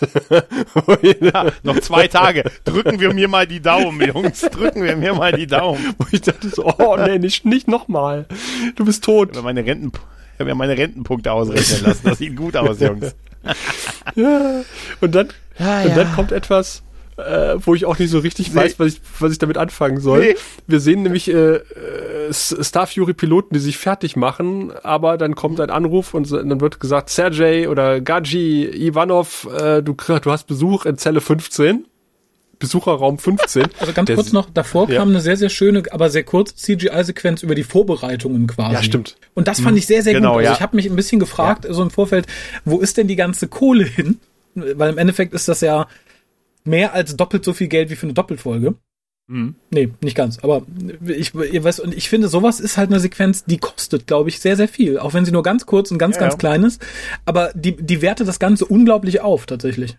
Ja, das stimmt. Wir sehen, wie Schiffe beladen werden, wie Schiffe starten, wie Mannschaftsmitglieder, Soldaten quasi in die Schiffe, also ein bisschen Starship Trooper Ja, genau. Style. Fand ich nämlich auch. Ja. Also sieht Aber auch ein bisschen der gute genau. äh, Herr Ivanov aus. Aber was immer Herr Ivanov gekostet hat oder der Darsteller, der Herrn Ivanov spielt, es war zu viel Geld, was man ihm bezahlt hat. ja, es ging alles in die Perücke von Susan drauf. Das ist, das ist so unfassbar. Und es ist, ja gut, sie ist halt so ein bisschen, was machst du denn hier? Ja, ich wollte mich noch von dir verabschieden und ich bin ja auch bald beim Militär. Das würde dann unser Vater uns nie erlauben. Lass das lieber, ich mach das und so. Ich bin der große Bruder, der muss aufpassen und hier nimm meinen Ohrring. Trage ihn im Kampf. Was werden die Jungs sagen? Weißt du, ja, das ist, ich weiß einfach nicht, was das soll, ehrlich fand, gesagt. Das mit dem Ohrring fand ich schon ganz schön. Also sie sagte, weißt du noch, wo wir campen waren und, äh, und ich meinen Ohrring verloren habe und du gesagt hast, ja, ladi ladi da. Und es ist hier, nimm den Ohrring ähm, und ich trage ihn erst wieder, wenn du, bring ihn mir wieder. Und äh, tatsächlich trägt sie im Laufe der, Se der kompletten Serie immer nur einen Ohrring. Ja. Ah, ja. Echt? Okay. Das und, äh, und das finde ich, entweder äh, sehr gut durchdacht von JMS, aber ich traue ihm das tatsächlich zu. Ja. Dass ja. er gesagt hat, Ivanova trägt immer nur einen Ohrring. Warum? Ist so. Weil sie, ja, vielleicht sogar, weil sie Grund. gesagt, hm? vielleicht war das auch immer schon in seinem Kopf, weil sie dem ja. als Glücksbringer den Bruder gegeben hat. Ja. Darum ja, finde ich auch ganz schön, dass man die Szene gemacht hat. Auch wenn sie so ein bisschen reingeschoben wirkt, damit man Susan dabei hat. Das ist so. Mhm. Ja, aber der Typ, der ihren Bruder spielt, das was, ist doch, als was? hätte man eine Schlaftablette mit einem Holzklotz gekreuzt, oder? Sascha, ich finde, da tust du dem Mann ein bisschen Unrecht. Er hatte aber auch nicht viel Material, um daraus was zu machen, muss man aber auch sagen. Ja, aber vielleicht... Ich erinnere mich an den Blumenverkäufer auf Babylon 5. Er war, der, er war der Dritte mit dem Posttypen und dem Blumenverkäufer. Naja, ich meine, der fährt jetzt in den Krieg. Vielleicht kriegen die irgendwelche komischen Drogen, bevor sie sich bereit machen. Hat man dem Schauspieler auch gegeben, ja. Ein bisschen weniger, ein bisschen weniger Emotion. Krieg ich hin. Nee, also der, der spielt vor allen Dingen auch wirklich oft Russen. Ich weiß mhm. gar nicht, ob er, äh, ob er, ob, ob er irgendwie äh, russische Vorfahren hat. Ja, und irgendwelche Offiziere, ah, der hat aber auch nicht viel, viel Schauspielrollen gehabt, tatsächlich. Zu Recht, möchte ich sagen, mhm. ja. Also das ist wirklich eine der größten Fehlbesetzungen des kompletten Films. Dieser Typ. Weil ja, da ist überhaupt keine Chemie zwischen den beiden. Ja, kleine Schwester, viel Spaß, während ich an der Front bin. Ich komme zurück. Danke für Ohrring. Danke für Ohrring. Auf Wiedersehen. Ich dich lieben. Tschüss. So, also, oh, ey, Kinder, nee, also bitte, können wir, ich weiß, das ist eine kleine Rolle, aber können wir bitte einen anderen Schauspieler haben? Das wäre geil wie bei Wayne's World, dass plötzlich ein anderer ja, reinkommt. Genau. Nein, nein, nein, nein, ja. Und dann kommt, ne, weißt du, kommt wieder so ein großer Robert De Niro oder so für die eine Szene. Drei Millionen, das mache ich. ähm, der, in der nächsten Szene haben wir den Präsidentenberater und Londo. Mhm. Ne? Also, und da fällt mir übrigens ein, noch zu der ersten Szene von den beiden am Anfang, da musste ich ihm, das hatte ich mir aufgeschrieben, habe ich ganz vergessen. Ich fand es total witzig, als sie über die Krankheit der Präsidentin geredet haben und Londo ihm dann so Medizin ja, gibt. Hier, geben Sie ihr, geben, geben Sie ihr das mal, diese Pulle, die aussieht wie Gift. das habe oh, ich mir auch gedacht. Geben Sie ihr mal. Hm? Und nach zwei Stunden sind die Symptome weg. Und wie geil er noch so, mm, danke, gebe ich hier.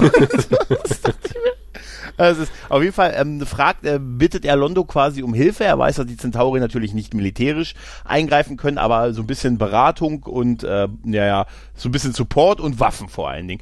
Londo lehnt dies aber rigoros ab, weil er sagt, na, wenn die Mimbari erfahren, dass sie Waffen von uns haben, dann haben wir ganz andere Probleme und da gibt es kein, kein, die ganze Erde hat nicht genug Geld, um diesen Ärger zu bezahlen. Ne? Und er ist da sehr konsequent mit, äh, sorry, wir können die nicht helfen. Das finde ich aber auch sehr konsequent, also und, und, und sehr ja. logisch. Also äh, ich, ja. äh, äh, Londo scheint ja wirklich ein bisschen die Hosen voll zu haben, wenn es um die Minbari geht. Und äh, da möchte man auch keine Waffen äh, an den Feind des Min der, der Minbari liefern und dann bei erwischt werden. Nee. Mhm. Und auch hier schon die erste Andeutung, dass halt äh, die Währung der, der Menschen mittlerweile nicht mehr so viel wert ist, tatsächlich. Auf dem in internationalen Markt ist sie abgewertet, inter, also intergalaktischen mhm. Markt ist sie abgewertet äh, worden. Ne? Und das erfahren wir jetzt auch noch vom zweiten intergalaktischen Händler, der ja schon äh, sinister im Dunkeln, äh, Halbdunkeln wartet. Da habe ich mich gefragt, warum man das also, so inszeniert hat. Also wenn man, das, ich finde das ja, toll. ich fand's toll, aber wenn man ihn jetzt zwei, drei Szenen so im Dunkeln gelassen hätte, dass man nicht weiß, wer es ist, aber den so zu präsentieren, dabei aber reden zu mhm. lassen, dass man ab dem ersten Wort wüsste, oh, das ist Jakar. Warum sitzt der im Dunkeln? Warum ja. zeigt man ihn nicht? Und dann im Gegenschnitt, oh, Jakar gesagt zu bekommen, das fand ich war so ein bisschen Effekthascherei und verschwendet. Ja, natürlich, aber irgendwie hat es was, weil du erst seinen Arm siehst, ne? Äh, dann, dann kommt er nach vorne ins Licht und er geht in dem Gespräch immer wieder ins Dunkel zurück und kommt nach vorne. Das, ich finde, das irgendwie hat es was, so inszenatorisch. Ja, und das ist noch sehr äh, Staffel 1 GK tatsächlich wieder. Mhm. Ja, total. Das gefällt Absolut, mir. Hm? ja. Ja, tatsächlich. Der genau. intrigante Sack. Aber auch dann später nicht mehr, wenn er sich zu dem Geheimtreffen bereit erklärt. Zumindest so ein bisschen. Dann sind wir ja bei, bei Dylan äh, und äh, dem guten hier Le, Le, äh, Lennon, ja. ne? Und John äh, wir haben noch einen weiteren, genau, wir haben John Lennon, ja, der war gut. Wir haben noch einen weiteren Mimbari, das ist der, der gute Moran hier. Und jetzt wird's hart. Das ist Byron. Ja. Das ist der Byron-Darsteller. Das habe ich jetzt zum ersten Mal gecheckt, dass der da schon mitgespielt hat. Ja, äh, ich auch. Ich habe mir das angeguckt, dachte so, oh, das war ein sehr britischer Minbari. das Gesicht kam mir so und bekannt dann, vor. Dann las ich die Credits so, was, was, was? Ja, ja, ja. Ich dachte, das kann ja nicht sein. Aber es ist offensichtlich so, ne? Da haben sie gesagt, du bist so beeindruckend. Ha, äh, hier starke Knochenkranz ab, Haare runter, Junge.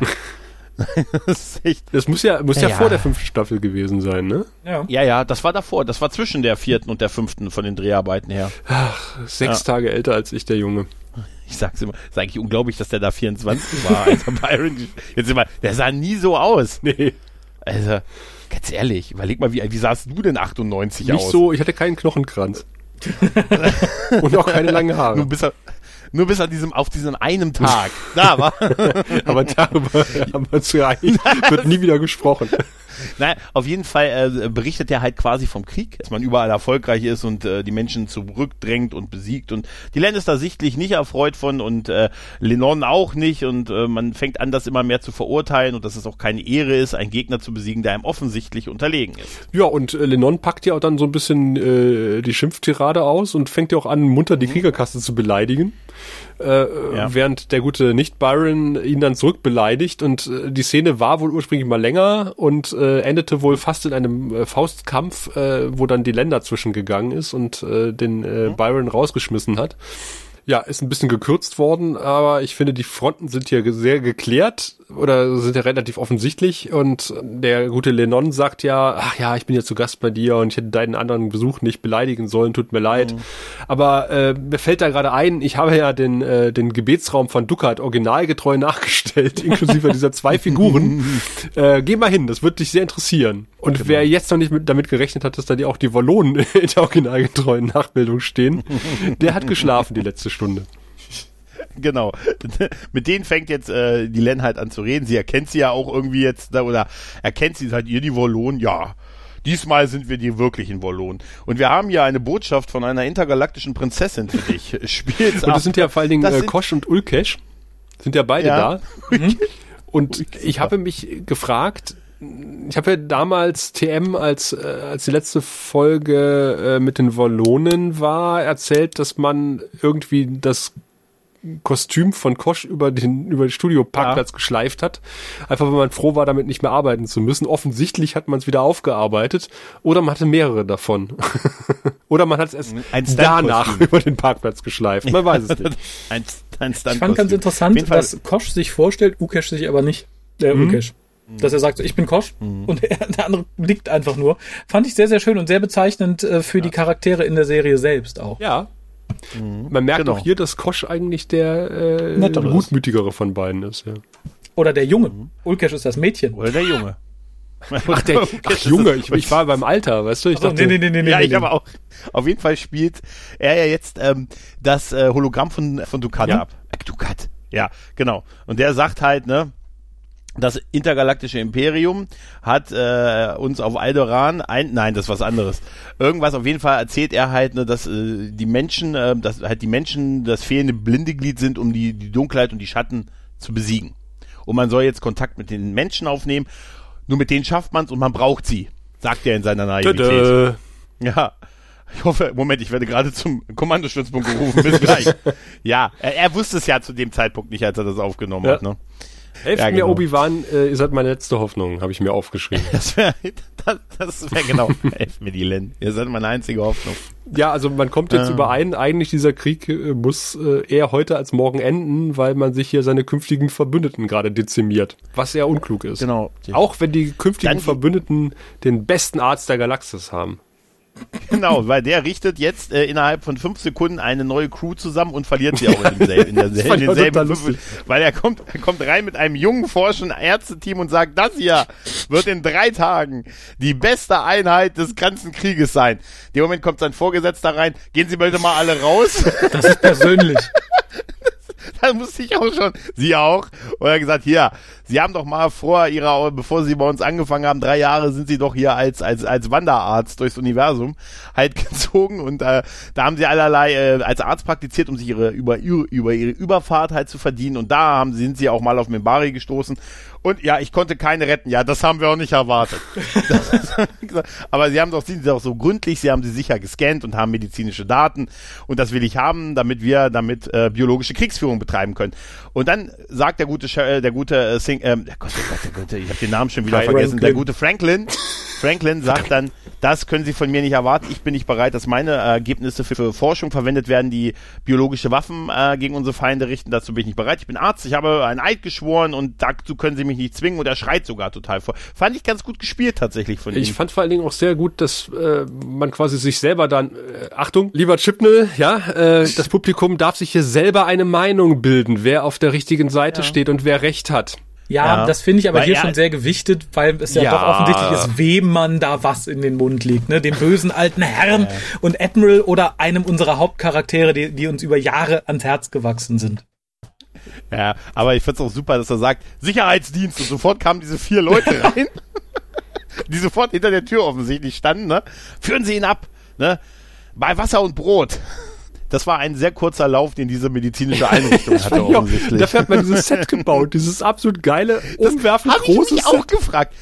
Und diese sechs armen äh, hier Statisten in Uniform gesteckt und so, weißt du, für diese drei Sekunden.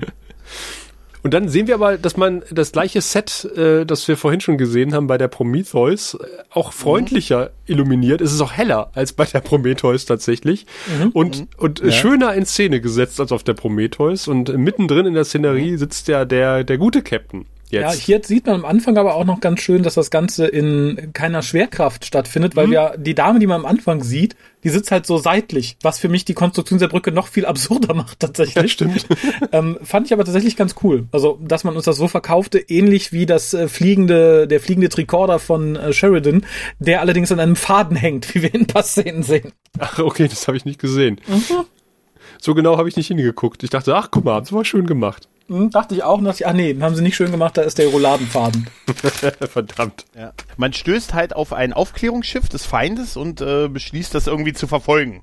Es zu stellen quasi, ne? Und ähm, ja, bei der Verfolgung ähm, bedeutet Sheridan ja schon an, dass das eine Falle sein könnte und kann auch seinen Captain überzeugen, weil man, er sagt ja, die Mimbari haben äh, mit den Sprung, mit der Sprungtechnologie können die das Meter genau, können die quasi ähm, entscheiden, wo ihre Hyperraumsprungtore auftauchen. Äh, der Captain erkennt auf den letzten Metern auch, ja stimmt, sie haben recht, wir brechen ab, aber es ist zu spät. Sie benutzen quasi die Hyperraumsprungtore, um quasi da zu materialisieren, wo Schiffe sind um ja gleich schon mal welche zu zerstören, bevor überhaupt die Schiffe da rauskommen, was total clever ist eigentlich. Das ist generell eine geniale Taktik. Äh, ja. Vor allen Dingen schicken sie ja erst so ein kleines Scoutschiff vor, täuschen vor, mhm. das Schiff ist irgendwie äh, flugunfähig. Der gute Ivanov wird da hinterher gejagt. mhm, genau. Das heißt, wir schicken einen Jäger hinterher. Mhm. Äh, weil da ist der Captain auch noch vorsichtig. Er fabuliert hier wieder von seiner nahen Rente gerade auch wieder, ne?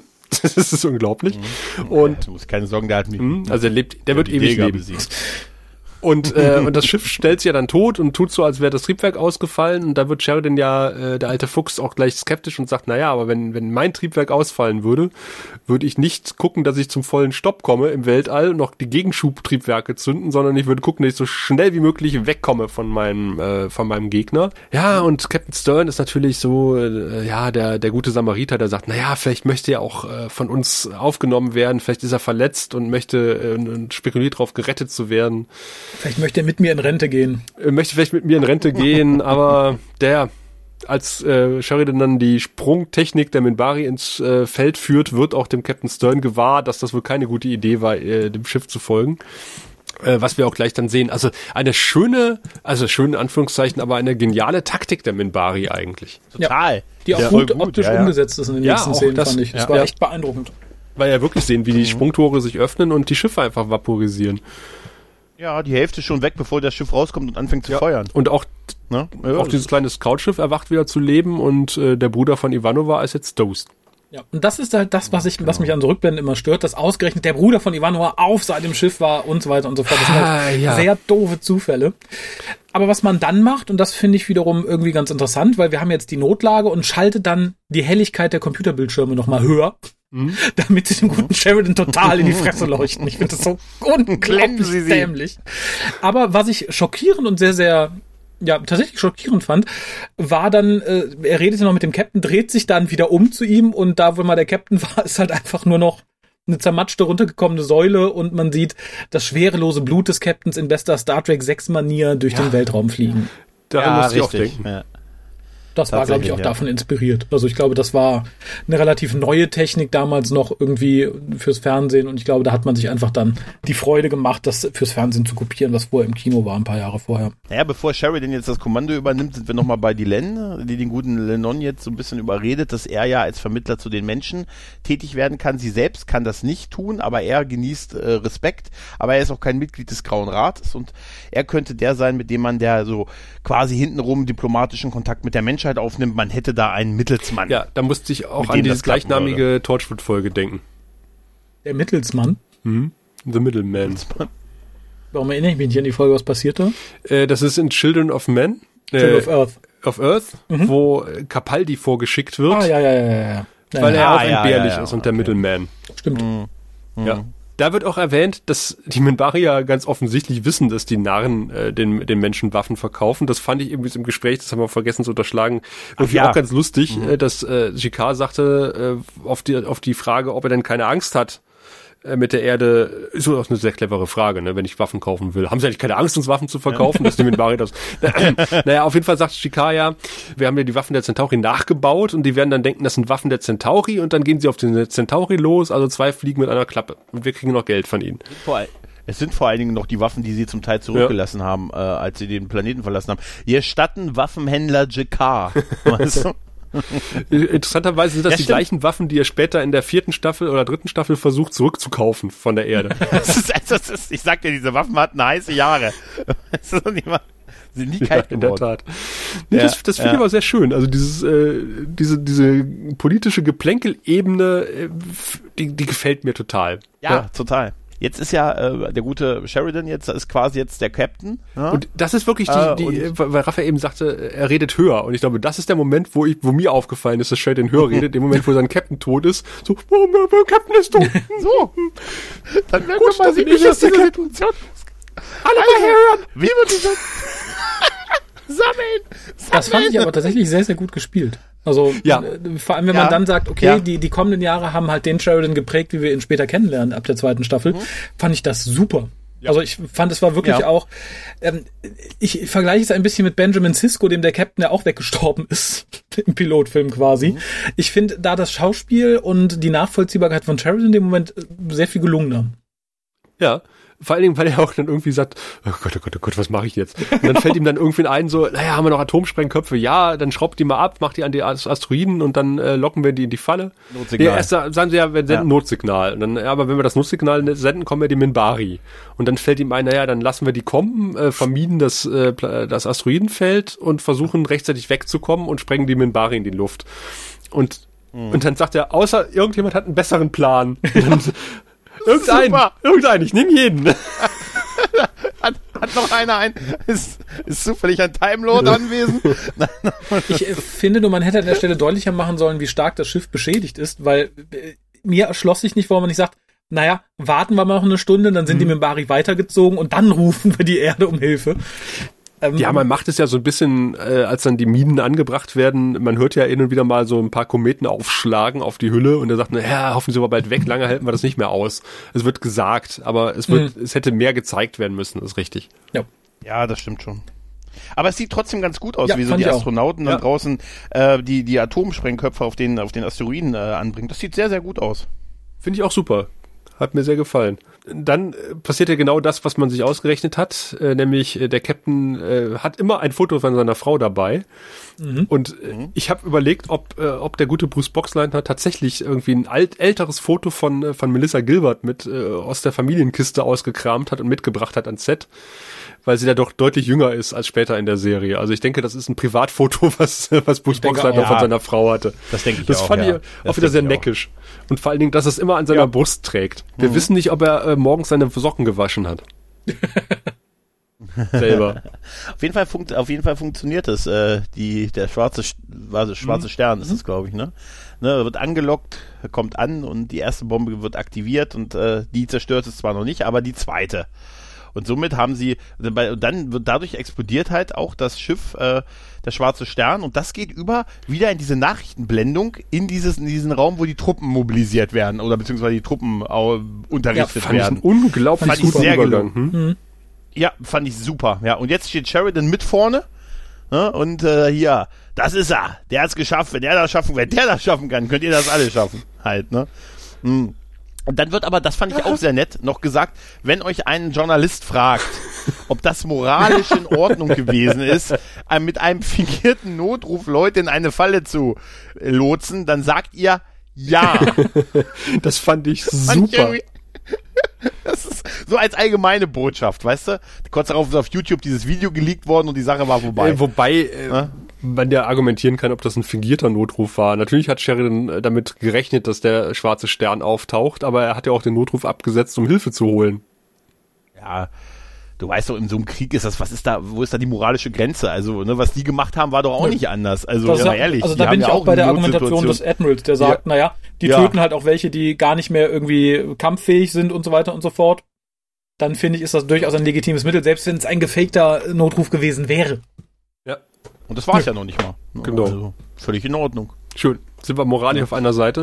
Auf, auf, auf einer genau. Seite der Glasscheibe ist äh, der gute GK, der sich nämlich jetzt äh, genauso wie Gregor das machen würde, äh, diese taktische Glasscheibe anguckt im Büro des Generals. Ah ja, stimmt, genau. Äh, weil Sheridan hat ja, hat ja gesagt bekommen, äh, hier, ich habe jetzt übrigens bis dein ja, Schiff wieder äh, flugtauglich ist, äh, habe ich jetzt einen Spezialauftrag für dich, da brauche ich komm dich mit. für. Ne? Da brauche ich einen Mann wie dich. Komm mal, komm mal mit. Und dann hier, Jakar, Sheridan, Sheridan, Jakar, widerspricht doch eigentlich auch dem, was wir ja. bisher gesehen haben. Ne? Dass die ja. sich, also das ist doch. Und das, Franklin, Jakar. Das, die haben sich vorher nie, das war nie ein Thema, dass die sich vorher kannten, ne? eher im Gegenteil. Na, ne? ich glaube, beim ersten Zusammentreffen äh, Sheridan und Franklin hat man, glaube ich, schon gesagt, dass die sich kannten oder man hatte zumindest das so gespielt, dass äh, man äh, gedacht hat, aha, die kennen sich Aber schon. Jakar? Bei GK glaube ich nicht, aber nee. bei, bei Franklin. Weißt du noch damals, als wir von dem Minbari gefangen genommen wurden? Mensch, erzähl. es war geheim. Du, das ist eine geheime, ach ja, das ist eine geheime, deshalb durften die ah. nicht drüber reden. Gute Schauspieler. Ah, ja, auf jeden Fall wird denen gesagt, dass sie halt jetzt, dass es von Minbar eine, eine Kontaktquelle gibt. Jemand möchte mit ihnen sprechen und er spricht irgendwie für einen Teil der Minbari und mit denen sollen sie Kontakt aufnehmen. Und äh, damit man sicher gehen kann, dass es wirklich die äh, Minbari ist, bekommen sie noch den guten äh, Franklin dazu geschickt, obwohl Jakar doch auch wissen müsste, Jakar oder? spricht auch sogar Minbari. Der mhm. spricht das. Also eigentlich macht es keinen Sinn, Franklin noch gut als außer als zweiten Mann und so. Und der sitzt eh im Knast, aber eigentlich sogar sagt er sogar, er kann die Sprache. Also hätte das eigentlich reichen müssen, Jakar. Ja, aber ob der Erdengeneral sich auf einen Narren verlassen möchte. Ja, dann Narren lieber auf einen Gefangenen, der sich weigert, wichtige Informationen ja, preiszugeben. Natürlich. Ja, Sheridan, das ist eine gute Truppe, die ich Ihnen da mitgebe, ne? Sie sind meine, du bist meine Nummer eins, bevor du mir noch von Access Chemical nachher noch die Unterlagen holst, das Schatz. Sagt ja, weißt sagt ja Sheridan irgendwie auch so, ne? Sie sind der Beste, die ich mir vorstellen kann. Und dann bummelt er so ja. in seinen Bart so, in seinen noch nicht vorhandenen und entbehrlich. ja. Was? Oh, nix, nix, Nein, nix, nix. Dann sind wir, glaube ich, nochmal beim Imperator. Nee, sind wir nicht doch, doch, ja. doch, wir sind dann nochmal. Dann erfahren wir, das fand ich auch, das fand ich auch, äh, um, um Raphael zu zitieren, schwierig Mhm. Äh, dass Londo jetzt irgendwie damit rauskommt, dass er zuständig ist oder verantwortlich ist dafür, dass der Krieg der Menschen und der Menbari länger gedauert hat als gedacht, denn äh, Weil er, hat den Befehl Treffen gegeben. Genau. Sabotiert hat. Das ist mhm. so. Mh. Was ich aber sehr schön fand, ist das genau. Geplänkel zwischen ihm und dem Jungen, dass dem Jungen nicht klar ist, äh, was so ein Befehl für Auswirkungen haben kann. Weil für so ein Kind ist, äh, räum dein Zimmer auf, äh, mach den Tisch sauber, mhm. äh, mach die Schularbeiten. Das ist das Schlimmste, was man sich vorstellen kann als Kind, was so also einen Befehl betrifft. Aber welche Konsequenzen ein Befehl oder ein im Vorlaut, vor, vorschnell ausgesprochenes Wort haben kann, wenn man älter ist, ähm, das ist der Jugend nicht gewahr. Das finde ich unglaublich schön. Ja, dann haben wir Schnee. Ich habe mich so gefreut. Ich freue mich ja immer, wenn man irgendwo Schnee sieht. Das sieht man viel zu selten in solchen Serien. Ja. Und es, es sah nicht genau. unbedingt gut und überzeugend aus, aber es war Schnee. Es hat mich total gefreut. Es war okay. Der Schnee genau, war okay. wir sind im Epsilon-Sektor, ja. erfahren wir. Das mhm. kommt mir bekannt vor. Ja. Ja, das wäre ein guter Platz für eine Raumstation. Ja, dachte ich auch gerade so. Hm? ja, auf jeden Fall, es ist gute Wetterbedingungen. Du weißt, eine Raumstation, eine gute Lage ist eine gute Lage ist eine gute Lage. Fünf Minuten zum Strand, fünf Minuten zum Innen, in, in die Innenstadt. Ähm, ja, da ist halt so eine, so eine Station im Eis, so ein bisschen, ja, und da trifft, und da, das ist der Treffpunkt halt mit dem äh, Centauri-Vertreter. Habt ihr früher Command Conquer äh, gespielt? Ja, natürlich. Hat euch das nicht auch an diesen Bunker aus Command Conquer erinnert? Ein ja, bisschen, ein bisschen. Ja. ja, ja. Vier Mann reichen, jeder eine Ecke und dann. Can I have some shoes? Ja. Sheridan macht auch gleich die Solarzellen, ich zitiere die Solarzellen wieder flott mhm. im Schneegestöber. Wir haben unseren Außenrollos auf den Dächern Solarzellen und wir haben eine Dunkelflaute in der Lausitz. Das heißt, es weht wenig Wind und es scheint, glaube ich, seit mindestens anderthalb Wochen keine Sonne hier. Und ich mache, ich überlege jedes Mal, wenn ich die Solarbezellen betriebenen Rollos rauf und runter fahre, ob das das letzte Mal sein könnte, dass sie auf ihn zugehen. Aber offensichtlich sind die Solarzellen im äh, 23. Jahrhundert etwas fortgeschrittener. Franklin kommt von draußen rein, man sagt noch so, hi, bist ja wieder, aber er hält nicht umsonst die Hände hoch, weil er jetzt gleich sagt, Hände hoch, Wochenende, sondern äh, na, er ist auf den Botschafter der Mimbari gestoßen. Das finde ich auch ja? schön gespielt. Mhm. Schön, ja, mit der, das der Gesichtsausdruck von Franklin so. Ja, mhm. ja, wie Leon da reinkommt mit der, mit der Waffe, die er natürlich auch erst, ich kann es ja verstehen, einer gegen drei, ne? Was für eine Waffe? Ja, ist aber eine ganz er hat eine Waffe in der Hand. Die zirpende Grille. Ja, nee, aber also, was für eine Waffe, wollte ich damit Ach so, sagen. das meinst du. Es sieht wirklich was so aus. Was für eine Waffe, Gregor. Ja, es sieht wirklich so, es sieht aus wie so, so eine Waffe, die man in den ganz alten Star Trek Folgen am Anfang gehabt hat. Dieses Gewehr in klein. Ja, ja oder, so, oder aus einer Damenhandtasche der, äh, der, der 50er so, oder sowas. Ja, das ist so braucht man für die Frau von Welt. Sieht eigentlich aus wie so ein, wo man damit eine Kerze gleich danach angemacht hätte, weißt du? Aber ich, ich finde es ja schön, wie er dann äh, versucht, Englisch zu reden, weil er hat es ja gelernt. Ja. Äh, und das ist nicht so, äh, so ganz peinlich, aber es ist es ist schön gebrochen genug, um halt realistisch zu wirken. Ja, vor allem, dass er dann auch nach einer Vokabel fragt, den guten Jakar. Das fand ich alles sehr, sehr, sehr gut durchdacht. Ja, ja man, man scheint sich offensichtlich sehr schnell grün zu sein.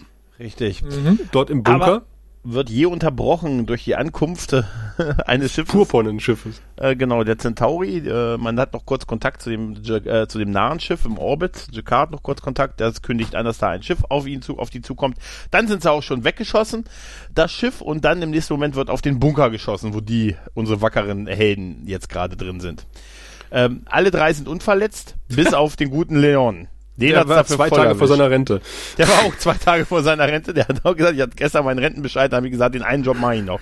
ne? Und dann, aber der ist auch schwer verletzt und sagte, und das fand ich eigentlich sehr schön, als er dann da am Sterben war, sagt er, hier, hören Sie mir zu, äh, gleich bald werden die Zentau äh, werden die Mimbari kommen, sie werden nach mir suchen und dann wird man ihnen die Schuld an meinem Tod geben.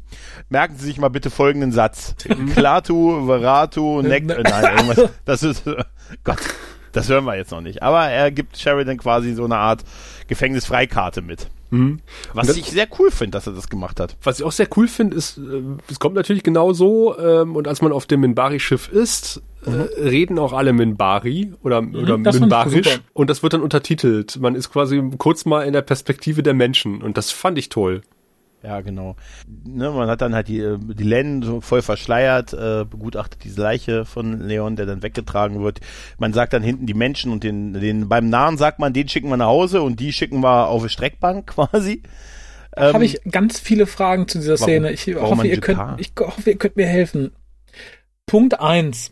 Warum hat sich die Len so verhangen? Damit die sich verhangen? vorher nicht gesehen In ihrem Vorhang? Ja, ja. ja stimmt. Die, die Kutte. Ja Warum hat sie die Kutte an? Natürlich, damit Sheridan sie später nicht ja. erkennt. Genau. Aber sie hätte Sheridan später erkennen müssen. Gut, da kann man sagen, vielleicht hat sie einfach das Maul gehalten. Ne, Mimbari sind halt so.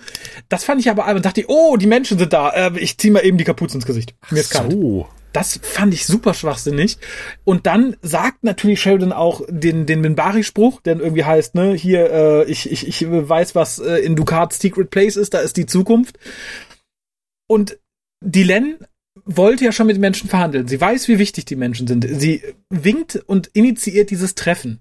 Dann sagt Sheridan diesen Spruch und dann sagt sie, na okay, dann fahrt ihr mal nach Hause, wir machen aber trotzdem Krieg weiter. Also, ja, das stimmt. Das finde ich dünn. Ja, das stimmt. Das finde ja. ich sehr dünn. Mal ganz davon ab, dass ich, dass dieses ganze Geplänkel mit, sie hat vorher schon irgendwie Gewissensbisse und vorher schon geplant, Frieden zu begehen. Ich finde, das entwertet total den eigentlichen Grund, warum man dann mit dem Krieg aufgehört hat.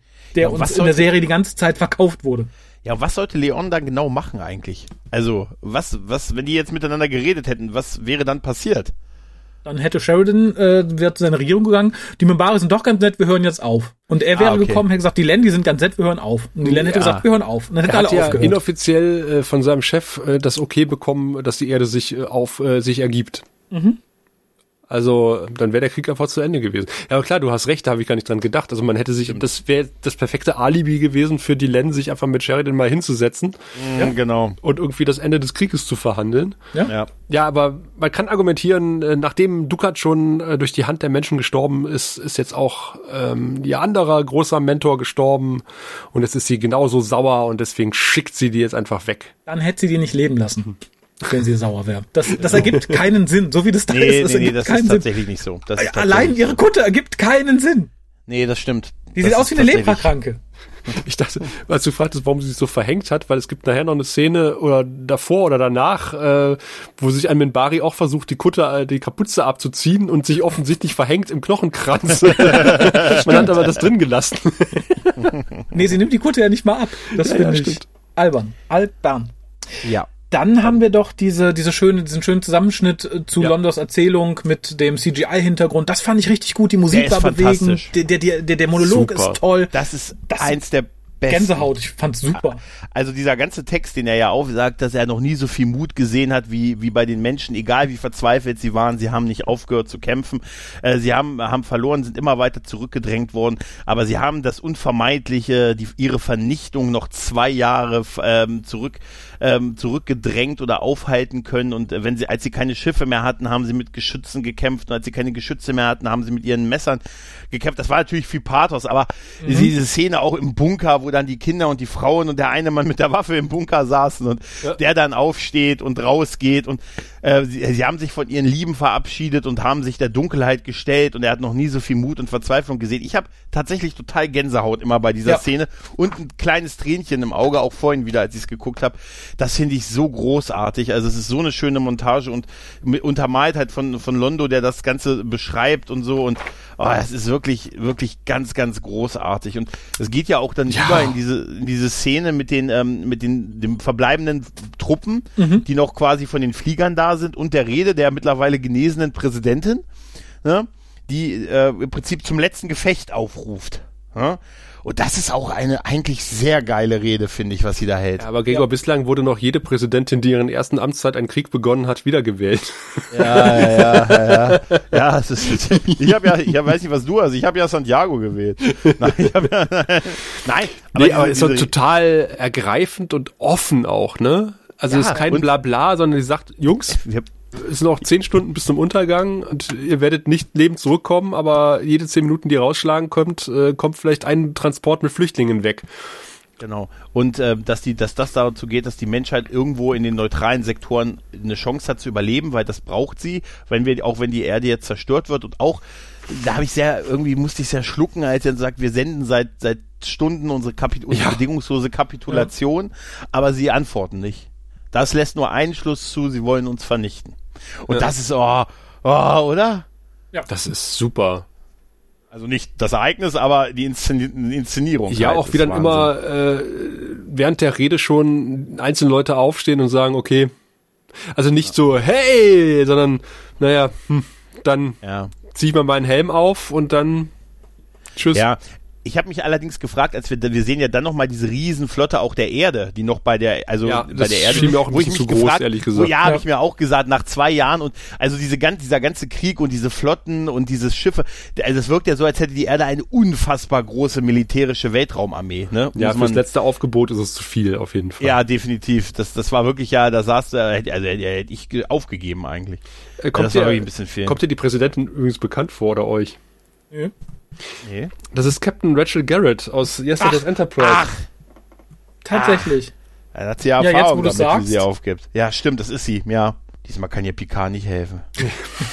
das ist aber stimmt gut, nicht. Du, aber nichtsdestotrotz, auch wenn es nur diese paar Szenen waren und so, diese, oder diese eine Szene hatte, das war schon sehr eindringlich und, und ja, aber ich meine, die, die letzte Schlacht Battle of the Line ist natürlich auch sehr eindringlich. Dann bei den, da brauchte man schon ein paar Raumschiffe, muss man ja ganz ehrlich sagen. Ja, ja klar, natürlich, klar. Damit das so imposant äh, inszeniert ist. Genau, währenddessen wird äh, die Len äh, nochmal ähm, gefragt, ob sie jetzt nicht, sie, sie soll jetzt zum Grauen Rat kommen, ähm, quasi, man will sich jetzt das Ende der Schlacht gemeinsam ansehen. Genau, die Live-Übertragung geht gleich los. die Live-Übertragung. Live Lenier macht das Popcorn. Minbari wählt den Superzerstörer und komm, und sie, sie möchte nicht, sie weiß zwar, dass sie irgendwie auch dahin kommen muss, ne, so verdammter Fraktionszwang, aber ähm, sie hat auch da keinen Bock drauf, weil sie halt auch sagt, das ist überhaupt nichts Ehrenvolles, was wir da tun und jetzt einen so unterlegenen Gegner zu vernichten, äh, ja, da ist, da kann ich, sie sagt ja auch, sie sagt ja auch nur, äh, warum sollten wir, warum wir das tun und so, sie stellt äh, einfach nur Fragen, weil sie nichts mehr anderes hat als nur noch Fragen. Ja, halt, auch, ne? stimmt, wir, wir, kriegen ja auch mit, die Kriegerkaste hat eigentlich auch keinen Bock mehr.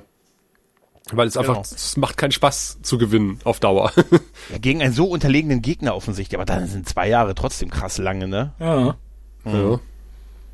Weil die sich halt wehren, haben wir ja eben erfahren. Ja, genau. Aber äh, die Len geht nochmal beten in, in das Heiligtum von, äh, von, von Dukat. Und da stehen immer noch die Wallonen rum. ja, was ich irgendwie so ein bisschen. naja, ich Hat immer noch keiner gefunden. Zwei Jahre. Zwei Jahre, Zwei Jahre lang stehen die da rum. Das ist so wie, äh, später hängt der Kosch ewig auf seiner Du mit so einer Videokamera. Also das. Wie war das Kamerakind Kosch, ne? Ja, genau. Ja, aber die haben auch keine Antwort für, für sie und sie will ja schon den Raum verlassen, bis dann der gute Kosch dann doch irgendwie zumindest mal was sagt. der böse Fun der, der Ulkesh äh, funkelt nur ein bisschen rot, aber Kosch sagt hier, die Wahrheit zeigt auf sich selbst. Da kann Len jetzt zwar nicht viel mit anfangen, aber er sagt, du wirst schon verstehen. Geh, du wirst gebraucht. Dann beginnt ja die Schlacht und äh, ich war etwas irritiert von diesem freundlichen Bordcomputer, ja. der auf diesem Star Fury. Achtung, ja. ihre, alles ihre, kaputt. Alles kaputt. Ja. Schönen Tag noch. das, war, das war wirklich, das war wirklich so. Ja, warum nicht noch ein schönes Wort im Ohr haben? Das, also, das ist ein bisschen mit der Nerv. Sie werden bald sterben. Wir spielen ja, ihre Top-Auswahl an Hits der letzten 30 Jahre. aktuell hören zehn, neun von zehn Piloten hören aktuell folgende Lieder. Ist The End of the World Nummer eins auf Platz Nummer zwei. das wäre super. So ein Radiomoderator wäre super, der mit total guter Laune, ne? macht mal Spaß, macht mal Freud, macht mal ganz. Nee, das wäre nicht, das wäre nicht gut. Auf jeden Fall ist äh, die Lenja jetzt beim Grauen Rat auch angekommen und äh, sagt halt, sie würde gerne, bevor wir, wenn wir jetzt zum letzten, ähm, die letzte Aktion einleiten, sollten wir uns noch mal einen Menschen an Bord holen. Fand das noch ähm, jemand so unsinnig? Ja, total unsinnig, weil man von dem dann noch so die letzten Geheimnisse mhm. der Verteidigung der Erde rauskriegen möchte. Bevor, bevor die Menschen die Superkanone auf der Erde ja, haben. Die dicke Bertha. weißt du, die, dicke, man hat Angst, die dicke Bertha ist fertig. Nee, hier, das ist, nee, und ganz ehrlich, das macht irgendwie so keinen Sinn. Auch, dass äh, ja, ja Captain Kriegerkaste sofort sagt, ja, Jawohl. sucht ja einen aus. Sie sucht dann ähm, äh, Sinclair aus. Ja, sind das eigentlich neu gedrehte Szenen mit Michael O'Hare Nee, gewesen? das sind alte, das sind Archivszenen. Alles aber alte? Auch, genau. Alles al okay. Aber auch die, äh, diese Dialog, das haben wir auch Aha. schon alles gesehen, ne? Dass äh, mhm. wir im Grauen Rat sind und die Len sagt, naja, ich möchte gerne vorher nochmal. Und er sagt, ja, wähl ein Ziel aus, aber beeil dich, äh, deine möglichen äh, Kandidaten werden immer weniger von Sekunde ja. zu Sekunde. Mhm.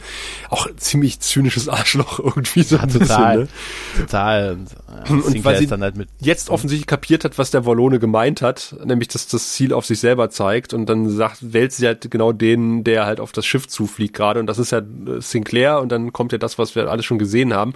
Was wir aber auch zwischenzeitlich gesehen haben, was ich total verstörend fand, so ein bisschen, war nämlich so eine Leiche, die auf die Kamera zufliegt. Da wird irgendwie so ein Star Fury ja. äh, zerborsten und dann fliegt dann so und ich so, ja. wow! Also wir haben einmal so einen Helm schon gehabt, der durchs Bild geflogen ist. Das fand ich schon irgendwie ziemlich krass, aber dann wirklich ja. so frontal so, so, so, ein, so ein im All treibender Körper auf einen zu. Da dachte ich so, ja, das ist schon äh, harter Tobak. Das ist auch ungewöhnlich für Babylon 5 eigentlich, ne? Ja. Das so, ne? Ja, auf jeden Fall wird Sinclair an Bord geholt und äh, dann beim Verhör stellt man fest, er hat die Seele, die Seele von Valen ist in ihm drin. ne, dann wird er noch dem großen Dreieck gestellt, ne? Und äh, das kann nicht lügen, das ist das heiligste Artefakt der Membari.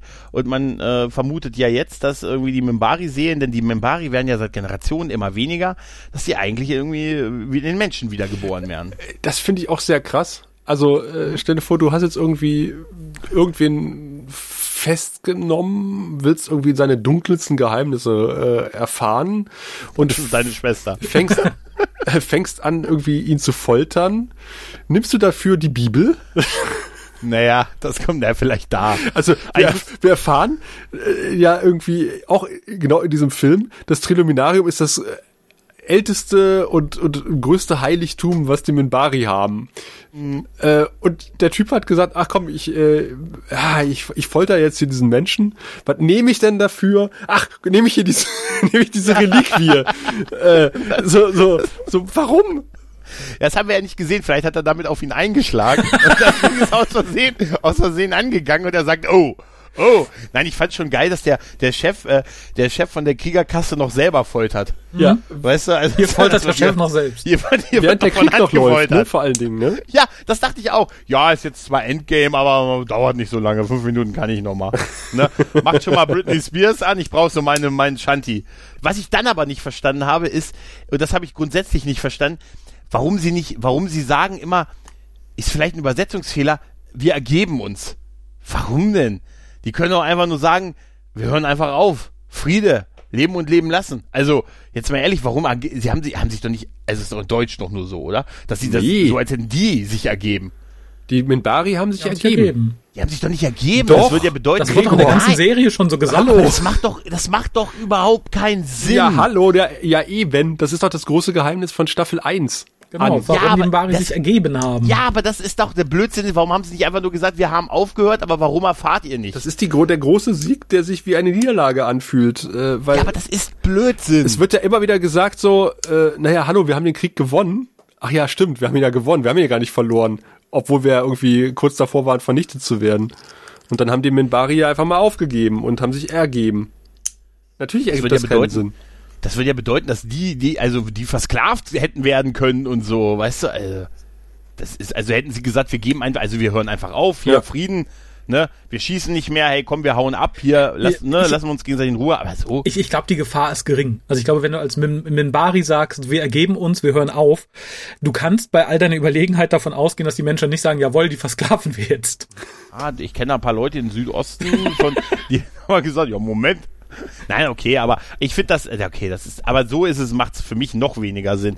Ja. Naja, auf jeden Fall wird ja gesagt, äh, Sinclair, äh, ja, dem, dem müssen wir nochmal kurz den, das, den Verstand äh, löschen, weil das darf er nicht wissen.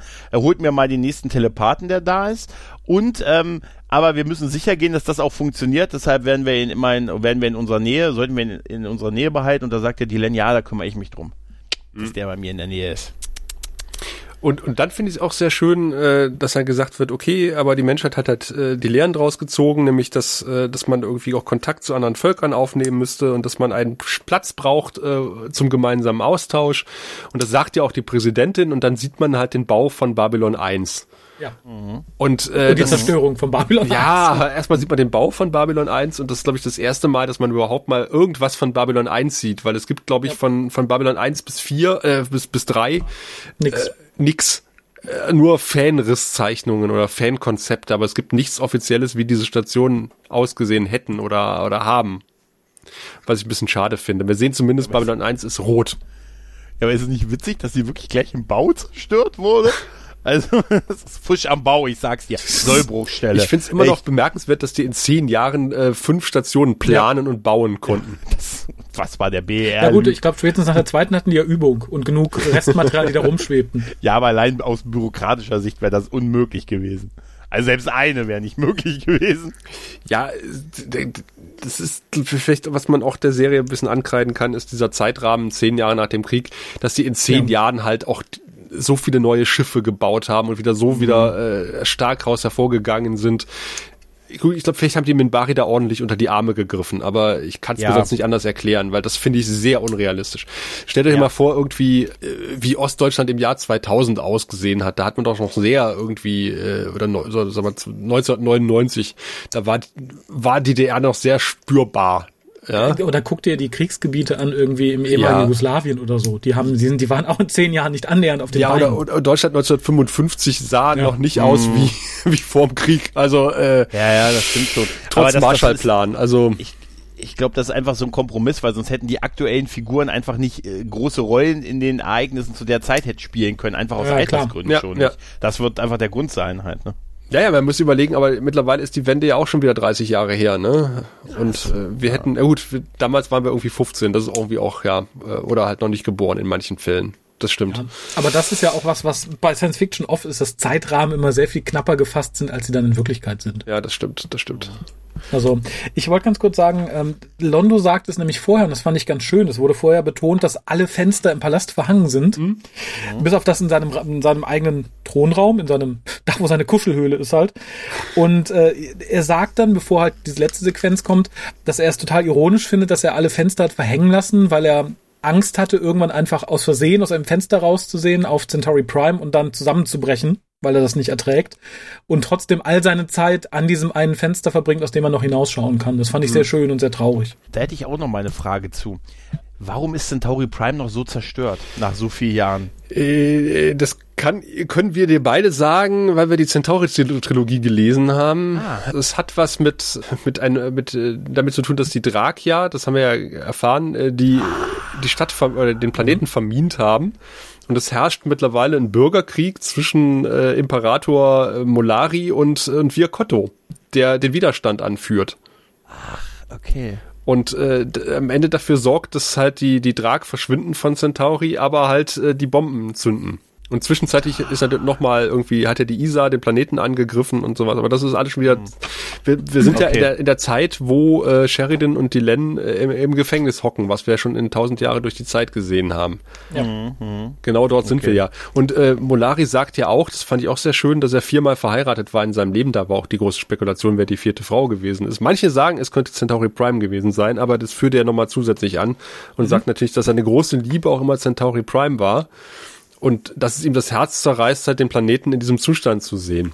Und dass er immer nur das Beste wollte eigentlich. Und, und, die, und jede seiner Frauen hat er geliebt auf die eine oder andere Weise. Das, äh, äh wie gesagt, also viel von dem, was, was, was Londo da sagt in, in dieser Folge, kann man auch wieder auf, auf Kissen oder T-Shirts oder andere ja. Textilien drucken. Auch die ganze Szene danach, wo er dann zu der französischen, zum französischen Kindermädchen sagt, dass er so gerne mit ihr mal am Strand ja. spazieren gehen würde, nur für fünf mhm. Minuten und dass es so seltsam ist, dass er so weit gekommen ist und trotzdem nur noch so wenig möchte. Das fand ich toll. Toll, super. Ja. ja. Und auch so quasi seine Schlussworte den Kindern gegenüber, dass die Geschichte eigentlich niemals zu Ende ist, fand ich toll. Ähm, ich fand dieses kleine Anhängsel, als das Mädchen sich umdreht mm. und fragte, ob sie happily ever after lebten, das hätte ich nicht gebraucht. Ich fand mit diesem The Story is never over war für mich quasi die perfekte Abrundung für, für, für diese Narrative von Londo, dieses Anhängsel fand ich dann so ein bisschen zu gedrungen. Passt ja, natürlich dazu, dass wir die beiden dann noch sehen. Ne? Ja, aber das war ja auch mhm. abzusehen, als am Anfang ja. gesagt wurde, das Kind redet nicht. Ja. Da war doch von, war doch da schon klar, am Ende der, der, der Folge wird das Mädchen irgendwas sagen. Ja, aber dann hätte man sie ja fragen können, ob die Geschichte zu Ende ist oder wie es weitergeht. Ja, gut, das aber stimmt. Ich, ja, das ich stimmt, hätte halt dieses Anhängsel mit Happily Ever After nicht gebraucht. Es, es mhm. passt natürlich zu dieser Zeitverortung, dass werden die beiden sehen, wie sie im Knast sitzen und so weiter und so fort und er sie beobachtet. Aber auch das hätte ich nicht unbedingt gebraucht. Das ist für die nee. Zeitverortung ganz schön, aber The Story is Never Over Ausblendung wäre für mich das perfekte Ende gewesen. Ja. Das stimmt, ja. Und er sagt ja hier, äh, ich brauche noch mehr Schnaps und dann lässt mich eine Stunde allein und wir wissen, aha, okay, wir sind jetzt wirklich ähm, kurz vor der Begegnung, der finalen Begegnung zwischen äh, Londo, Sheridan und Dylan. Und dann äh, blenden wir ja quasi aus dem Palast wieder aus. Aus seinem Fenster wieder. Aus seinem Fenster ja. wieder. Schöner Effekt, dass man ihn da noch so alleine sitzen sieht als letzter ja, Shot. Fand ne? ich auch. Ja, schöner Effekt auch die 3D-Projektion äh, des Fernsehers mitten in seinem Zimmer. Mhm, das hat genau. mir auch sehr gefallen. Sieht, sieht ein bisschen billig aus, aber die Idee finde ich sehr schön. Jo. Ja und auch für damalige Verhältnisse eigentlich okay umgesetzt. ja, ja, ja. Ja, und damit endet der erste Fernsehfilm für TNT, der eigentlich der zweite war, wenn ich das richtig äh, gesehen habe, in der Produktionsreihenfolge, aber in der Ausstrahlungsreihenfolge der erste. Nämlich in äh, The Beginning. Und äh, ja, ich habe ja schon wir erwähnt, der ja auch bald die Szenerie betreten wird, nämlich nachdem äh, Sheridan und Dylan da waren, dann Jicquard da war und Londo umgebracht hat, wird ja wir diesen Raum betreten und das imperiale Siegel übernehmen. Aber erstmal übernimmt er die äh, wunderbare, dankenswerte Aufgabe, unser Wertungssystem nochmal zu erklären. Sehen Sie, wir Centauri haben sechs äh, und jede Zahl steht für ein bestimmtes Niveau von Intimität und Lust. Also es beginnt bei eins und das ist, na ja, ja, ja. Dann kommt zwei und wenn man fünf erreicht hat, dann... Äh, ja, ja, schon gut, Wir, ich habe verstanden, alles klar. Ah, danke wir, danke. Und äh, danke an ähm, Gregor, dass er die ersten Penisse heute des Jahres 2021 in den Raum werfen darf.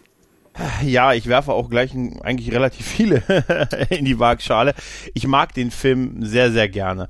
Ich habe mich auch äh, gefreut, hier bei der Besprechung dabei zu sein. So ganz klein dachte ich mir, da, das ist ja so, weil ich gerade dieser ganzen, diesen ganzen Teil mit dem, mit dem, wie das losging, mit dem, äh, mit dem Zentau äh, mit dem Mimbari Erdekrieg, das fand ich irgendwie, ich fand das irgendwie bis auf ein paar Ausnahmen, die so ein bisschen sehr unlogisch waren, fand ich das gut gemacht. Ich fand ihn gut inszeniert. Ich mag, dass der Film auch deutlich, dass man dem ansieht, dass da viel mehr Budget dabei ist. Ich finde die Make-up-Arbeiten fantastisch, sowohl in die, die Jünger, die Darstellung in Jung, wie auch die Darstellung in Alt. Ich finde, es gibt ganz tolle Szenen, es gibt ganz auch ganz tolle Sequenzen. Londo im, im Palast ist wirklich großartig und vieles von dem, was er sagt, kannst du wirklich auf dem Kissen sticken.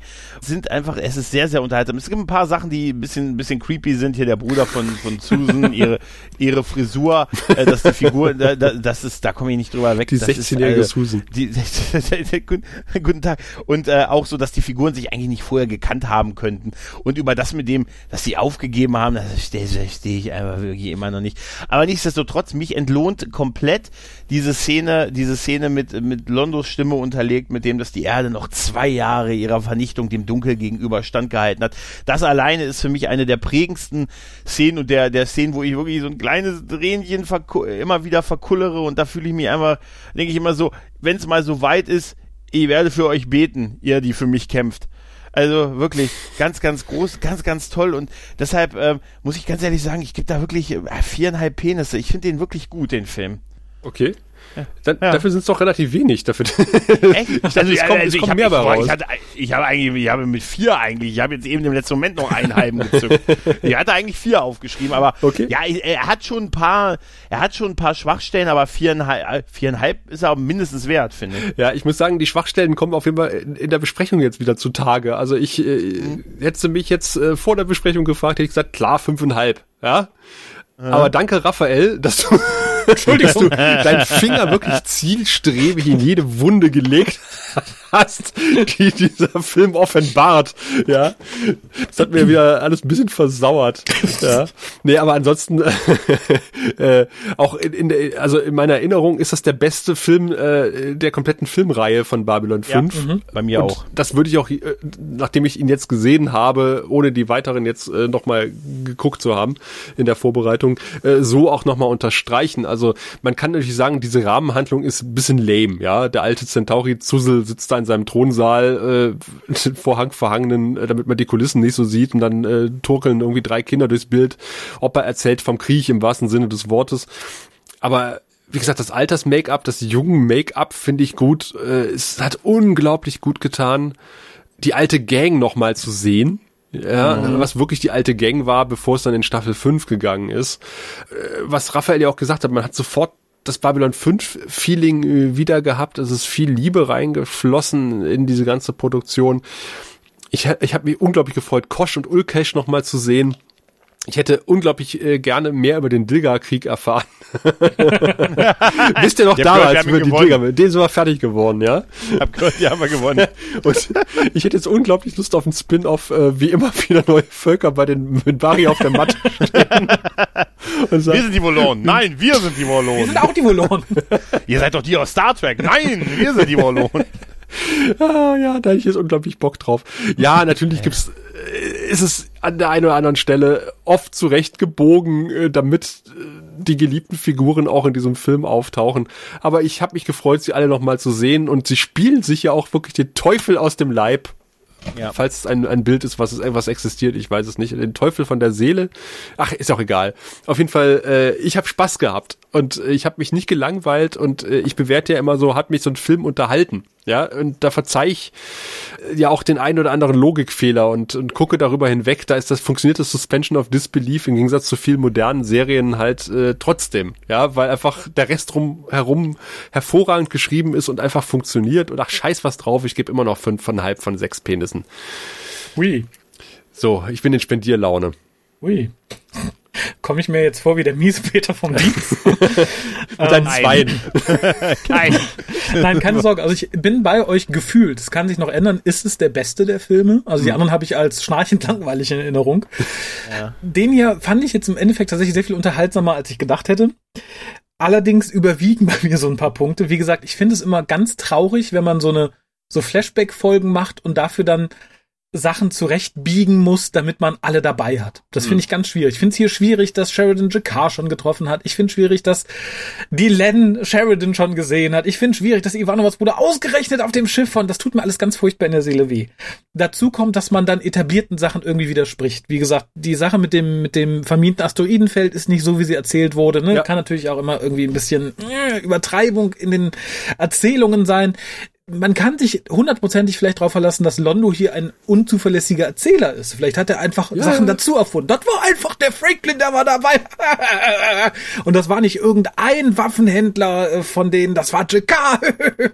Weiß man nicht. Das kann man alles irgendwie sich schönreden, wenn man möchte. Das würde ich im Zweifelsfall auch tun.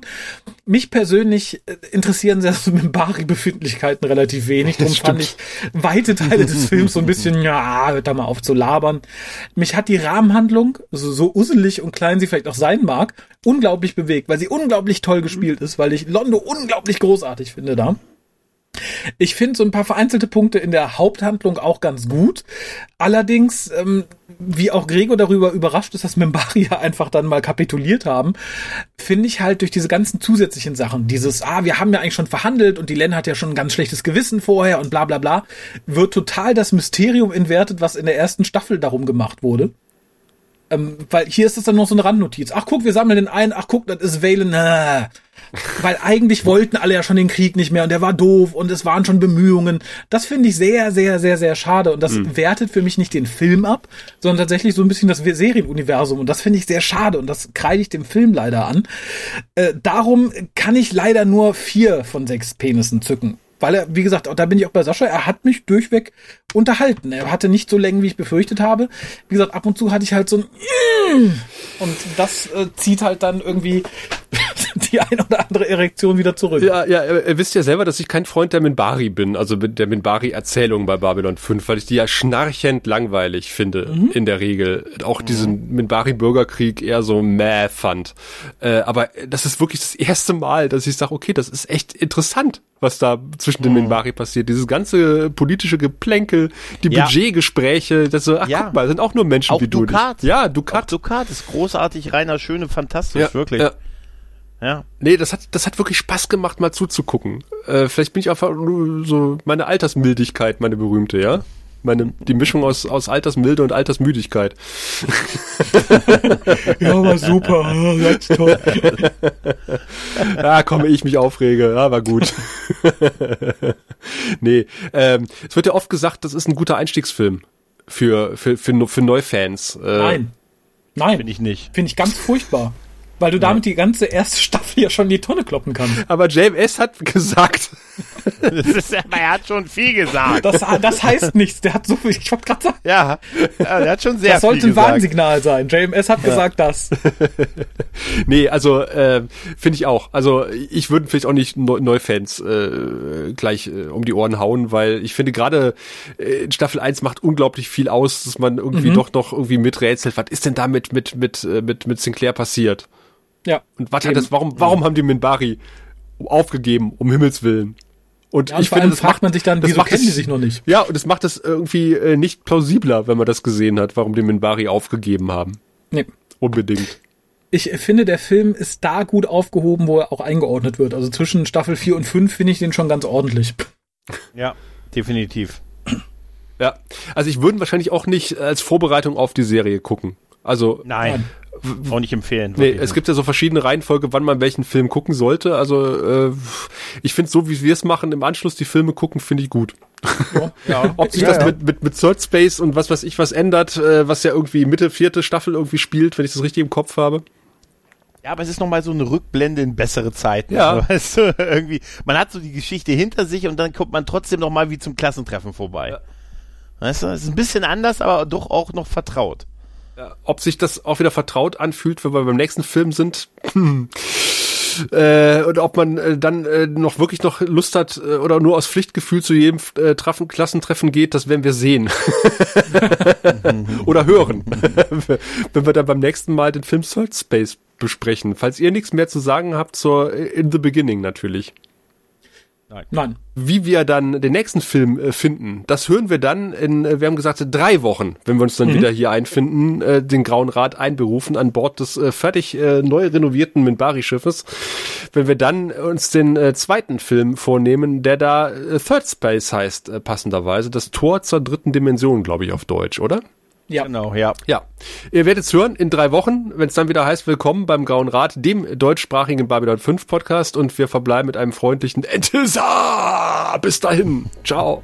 Tschüss. Ciao. Du findest den Grauen Rat im Internet unter www.der-graue-rat.de unter facebook.com slash grauerrat und at graurat bei Twitter. Nimm Kontakt mit uns auf unter goldkanal at der-graue-rat.de. Benutze das Plugin auf unserer Seite oder ruf uns einfach an unter 0355 547 8257.